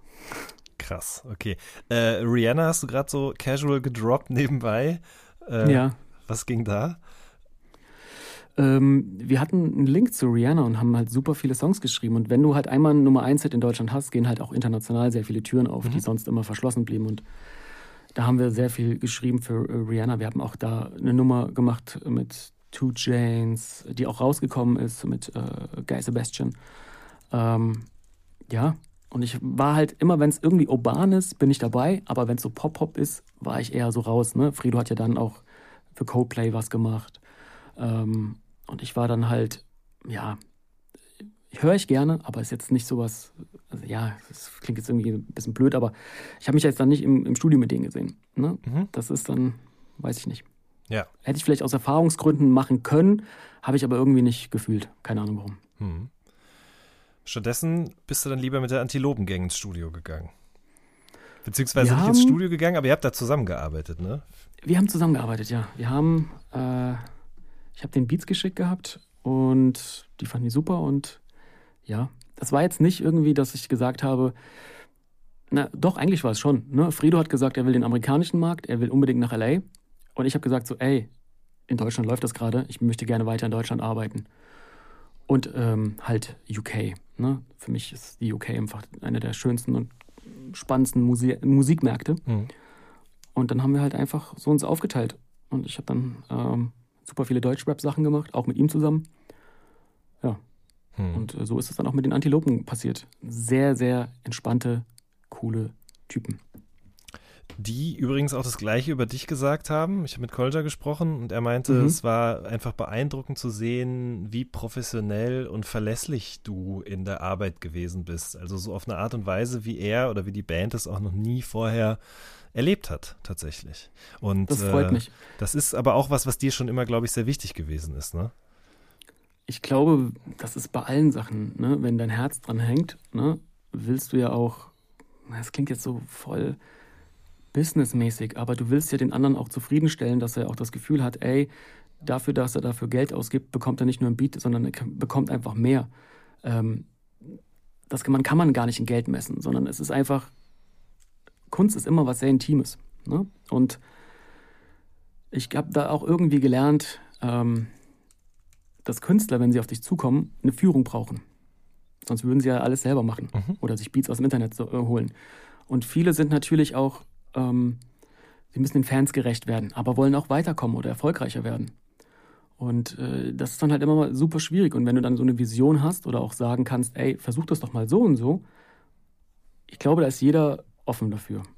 Ähm, ob die das dann so machen, das ist deren Sache. Aber ich gebe da einfach nur meine 5 Cent und, äh, oder 2 Cents und dann soll da jeder für sich so entscheiden, ob er das so machen will oder nicht. Aber ich glaube, dass, dass Künstler generell brauchen. Mhm. Jemand, der outstanding ist, der jetzt nicht irgendwie guckt, was wollen meine Fans. Ja, und so war es auch bei den Antilopen. Und ähm, ich wollte eigentlich auch das zweite Album mit denen machen, habe auch nur ein paar Beats machen können, weil einfach dann da auch so ein bisschen in der Familie was war und dann ging das leider zeitlich nicht. Hm. Ähm, ich finde die Jungs wirklich auch das Soloalbum von Danger Dan, ne, ich finde die einfach spannend. Ich finde sie wirklich spannend, weil sie anders sind. Und ähm, das ist, erinnert mich so ein bisschen an Casper. Casper, Crow, die sind anders. Ne? Hm. Und ja, das reizt mich dann auch immer. Und das war Akro damals auch. Akro war anders. Ja, stimmt. Tony D, come on. So. Ja, absolut. Ich weiß genau, was du meinst. Ich finde es so krass einfach. Ich meine, guck mal, was für eine Range wir jetzt hier gerade reden, ne? Und also von Casper bis zur Antilopengang, aber A zum J dazwischen Crow, Rihanna, äh, Sarah Larson, Ira May, dann Jedi Mind Tricks, was auch immer. Dann machst du neben diesen großen Sachen, die irgendwie auf die Eins gehen, auch oft dann noch so Sachen in kleiner Auflage, wie dieses Electric Relaxations Ding zum Beispiel Mhm. oder Cookies and Cream oder was auch immer. Das ist, äh, und du hast auch mal erzählt, du magst auch genauso gerne ein Döll, wie du ein Farid Bang hörst. So, ich glaube, das ist auch was Voll. irgendwie, was, was wichtig ist, dass man sich eben nicht so auf eine Sache beschränkt, oder? Voll. Auf jeden Fall. Alles, was, ähm, ja, was irgendwie Inspiration gibt, ne? Kann man jetzt sagen, was man will. Fahrrad ist saulustig. Fahrrad ist einfach, wenn man das mal ausklammert, so das Mutterbeleidigen, ne? dass das eine Kunstform ist, was er sich aufgebaut hat, ist das einfach Entertainment to the fullest. Absolut, So. ja. diese Brille muss man sich halt absetzen. Das habe ich auch erst sehr, sehr spät gelernt. Und die Leute, die mir das beigebracht haben, waren Dipset. So. Das ist Entertainment to the fullest. Das ist so, Jim Jones ist einfach der verpeilteste Typ überhaupt. wenn du ihn wirklich siehst im Meeting und er ist dann A&A und, und er hört seine Beats an und du denkst nur so, ah, das ist nicht Jim Jones, den ich aus dem Fernsehen kenne, mein Gott. so, fuck. Ey, so, das ist Showbusiness. Mhm. Und ähm, alle, die da oben sind, die sind da nicht umsonst, die haben sich den Arsch aufgerissen. Und äh, die haben etwas kreiert. Ein, ein, ein, ein Charakter. Und ähm, ja, das, das, äh, deswegen, also kann ich Farid äh, vollkommen mit gutem Gewissen auch äh, produzieren. Wenn ich jetzt das Gefühl hätte, er ist ein Typ, der jetzt irgendwie Leute absticht und wirklich rumläuft und die ganze Zeit äh, nur am Gangbang ist und ein richtiger Vollspaß, würde ich ihm keine Beats geben. Mhm. Ich habe ihn kennengelernt, er war sehr nett, sehr höflich. Und vor allen Dingen einer derjenigen, der am schnellsten seine Beats bezahlt hat. ist Das, so. ja, und das ist nicht selbstverständlich. Das ist wirklich nicht selbstverständlich so. Farid ist wirklich auch da ein Geschäftsmann. Äh, ich habe gesehen, du hast auch kein Wort von Julio und Loredana äh, mitgeschrieben. Mhm. Was, was, was, Ja. was genau kann man sich da unter deiner Mitarbeit vorstellen? Das, was mit Carlo angefangen hat, mit Erinnerung, das Sample-Ding, ne? das ich damals gemacht habe, haben Jungs aus Amerika, Q-Beats, weiß nicht, ob du das schon mal gehört hast, Na klar. haben das aufs nächste Level gebracht. Und ähm, ich habe mich das nie ge getraut oder auch mir nie zugetraut, weil ich mir gedacht habe, so, äh, hm, weiß ich nicht, kann ich mir jetzt nicht vorstellen, ich will ja Beats machen und keine Samples. Und irgendwann habe ich zwei Jungs kennengelernt, äh, mit denen ich dieses Schucati-Ding gemacht habe, gegründet habe. Das ist ein reines Sample-Kollektiv, wo wir einfach Samples machen. Und das macht sau viel Spaß, weil du musst nicht den fertigen Beat machen, sondern du gibst Ideen. Und Mixo kannte ich noch von früher und habe ihm einfach mal von uns ein Sample Pack geschickt. Und er hat das Sample benutzt bei Loredana. Und so sind wir da auch irgendwie mit reingerutscht in diesen Song. Krass, okay. Und äh, so seid ihr auch bei Timbaland gelandet, dann nehme ich an. So sind wir auch bei Timbaland gedacht. Ja, Luca ist super jung. Ich glaube, 22, 23, so in den Dreh. Und ähm, der ist halt der Instagram-Hustler 3000. Der schreibt alle möglichen Leute an. Da, wo ich irgendwie eher so denke, ich will keinen auf den Sack gehen, ich will nicht nerven, ist er so, ist egal. Löscht die Nachricht wieder. Wenn sie nicht gelesen hat, nach einem Tag, schreibt sie wieder neu. Also wirklich keine Kontaktängste. Ja. So kamen die dann irgendwann über Umstände an jemanden, der einen Kontakt hatte zu Timbaland. Dann haben sie einfach Timbaland angeschrieben. So, dann hat mir Luca gesagt, ey, ich, ich FaceTime jetzt in einer Stunde mit Timbaland. Und ich war nur so, ja, klar. mhm. So, er macht einen Screenshot, schickt mir das und meint so, das war er doch, oder? Ich so, oh, shit, ja, das war der. So kam das mit Timbaland zustande. Und das, was wir ihm dann an Samples geschickt haben, fand er sehr, sehr gut. Hat die Jungs nach Amerika geholt. Mhm. Und alles dann ist äh, verrückt, was danach passiert ist. Ja, und das heißt eben, dass wenn dann ein Sample, was man selber eingespielt hat, verwendet wird, dann wird man eben auch quasi gecredited und beteiligt an Genau, der Produktion. Ja, okay. Ja. Mhm. Und das Mindset hat sich natürlich auch komplett verändert. Ne? Früher waren es ja alle irgendwie Producer, Crews oder Producer und alle Ego und wir nur, wir, wir, wir. Die Kids heute, die diese ganzen Hits produzieren, sind komplett auf, ey, it's all about the vibe. Wenn der, wenn der Vibe stimmt, wenn mir das Sample irgendwie weiterhilft, kriegst du deine Credits, voll geil, let's do it. Mhm. Es ist ein wirklich in dieser Producer-Welt, es ist nicht mal dieses Ellenbogen. Das ist immer noch da, natürlich, aber nicht mal so wie früher. Ich war ja früher auch jemand, der mit Ellenbogen raus, ich will mir jetzt einen Namen machen, Survival of the Fittest, Mob Deep. So, Ja. ähm, das ist es heute nicht mehr. Heute sind die Kids einfach, und muss ich sagen, ich habe super viel gelernt durch diese ähm, Einstellung, die die Jungs haben. Dieses, ey, ich gönn dem, ich gönn dem. So, wenn er das, wenn er das geil macht, wow, super. Mhm. Und sie lernen. Das, das ist unglaublich. Ich habe Luca kennengelernt bei einem Workshop. Ähm, ich habe einen Workshop gegeben und da war der da einer, der sich dafür interessiert hat, äh, mir zuzuhören, was ich zu erzählen habe, wie man vielleicht Beats besser machen kann. Und das ist so krass, das war vor zwei Jahren und was der in den zwei Jahren alles so sich angeeignet hat und das ist verrückt. Jetzt macht er gerade Rin, Bowser, alles Mögliche und wow. Nicht nur Samples, sondern auch Beats, ne? Ja. Also das ist ähm, bei uns, dieses Schucati-Ding ist ein reines Sample-Kollektiv. Jeder macht auch noch Beats unabhängig voneinander. Und ähm, ja, krass. Also man lernt auf jeden Fall durch die, durch die Jugend. Und das ist so einer der wichtigsten Sätze, die ich da auch in den letzten Jahren so ein bisschen aufgeschnappt habe, gerade nachdem ich keinen Bock mehr auf Pop hatte und diese ganze Welt und Bin ja dann auch vom Odenwald in den Bodensee gezogen, war so ein bisschen auf Selbstfindungsphase, dass ich da gemerkt habe. Ein Satz ist wirklich banal, aber dieses entweder du gehst mit der Zeit oder du gehst mit der Zeit. So. Und so ist es wirklich. Hm. Und das hat mir so ein bisschen die Augen geöffnet, dass ich mich auch dieser neuen Sache mal öffnen muss und auch mal zu schauen, okay, was sind denn diese ganzen Lil-Rapper, diese ganzen Producer? Das ist ja jetzt kein krasses Handwerk, was sie da machen. Und auf einmal merkst du dann, oh doch, es ist ein krasses Handwerk. Es ist, es ist, es sind Nuancen, es sind Hi-Hats, wie die gesetzt sind. So, das ist so viele Detailsachen, wo jeder Producer sich denkt, so, ey, ich kann auch Trap machen. Kannst du eben nicht. Es sind diese Nuancen, um die es, ne, die es besonders machen. So wie Pete Rock vielleicht auch einfach seine Snare fünf Millisekunden zuvor, äh, nach vorne gezogen hatte, damit das Batsch oder Jay Diller war der, die Perfektion in der Unperfektion. So. Er hat das, äh, ja, und wenn man sich da einfach dieser Sache so öffnet, das hat mir so ein bisschen gezeigt, ähm, ich bin noch gar nicht da, wo ich gedacht habe, dass ich bin. So, die Jungs haben mir gezeigt, so, puh, du kannst dann ganz schön viel lernen. Schön.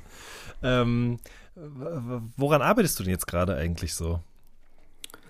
Ähm, hauptsächlich wirklich so ähm, an Instrumentals. Ne? Ich mach, das ist so, das macht mir sehr viel Spaß, einfach Beats zu machen, die man dann äh, für Playlisten pitcht und mal gucken, was da so mit passiert. Das ist so ein komplettes, hm, ich sag mal, hm, runterkommen. Hm.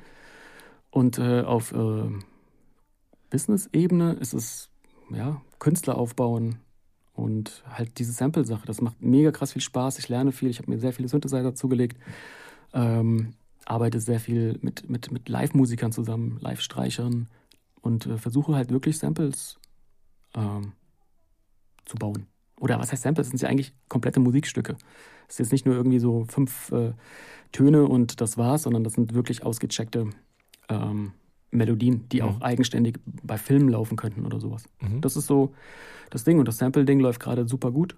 Da haben wir äh, jetzt eine Nummer mit Nav, wir haben mit T.Y. Dollar Sign, wir haben mit, mit Timbaland und The Breed zusammen und Anderson Park haben wir was in der Pipeline. Also das, ähm, das ist schon verrückt alles.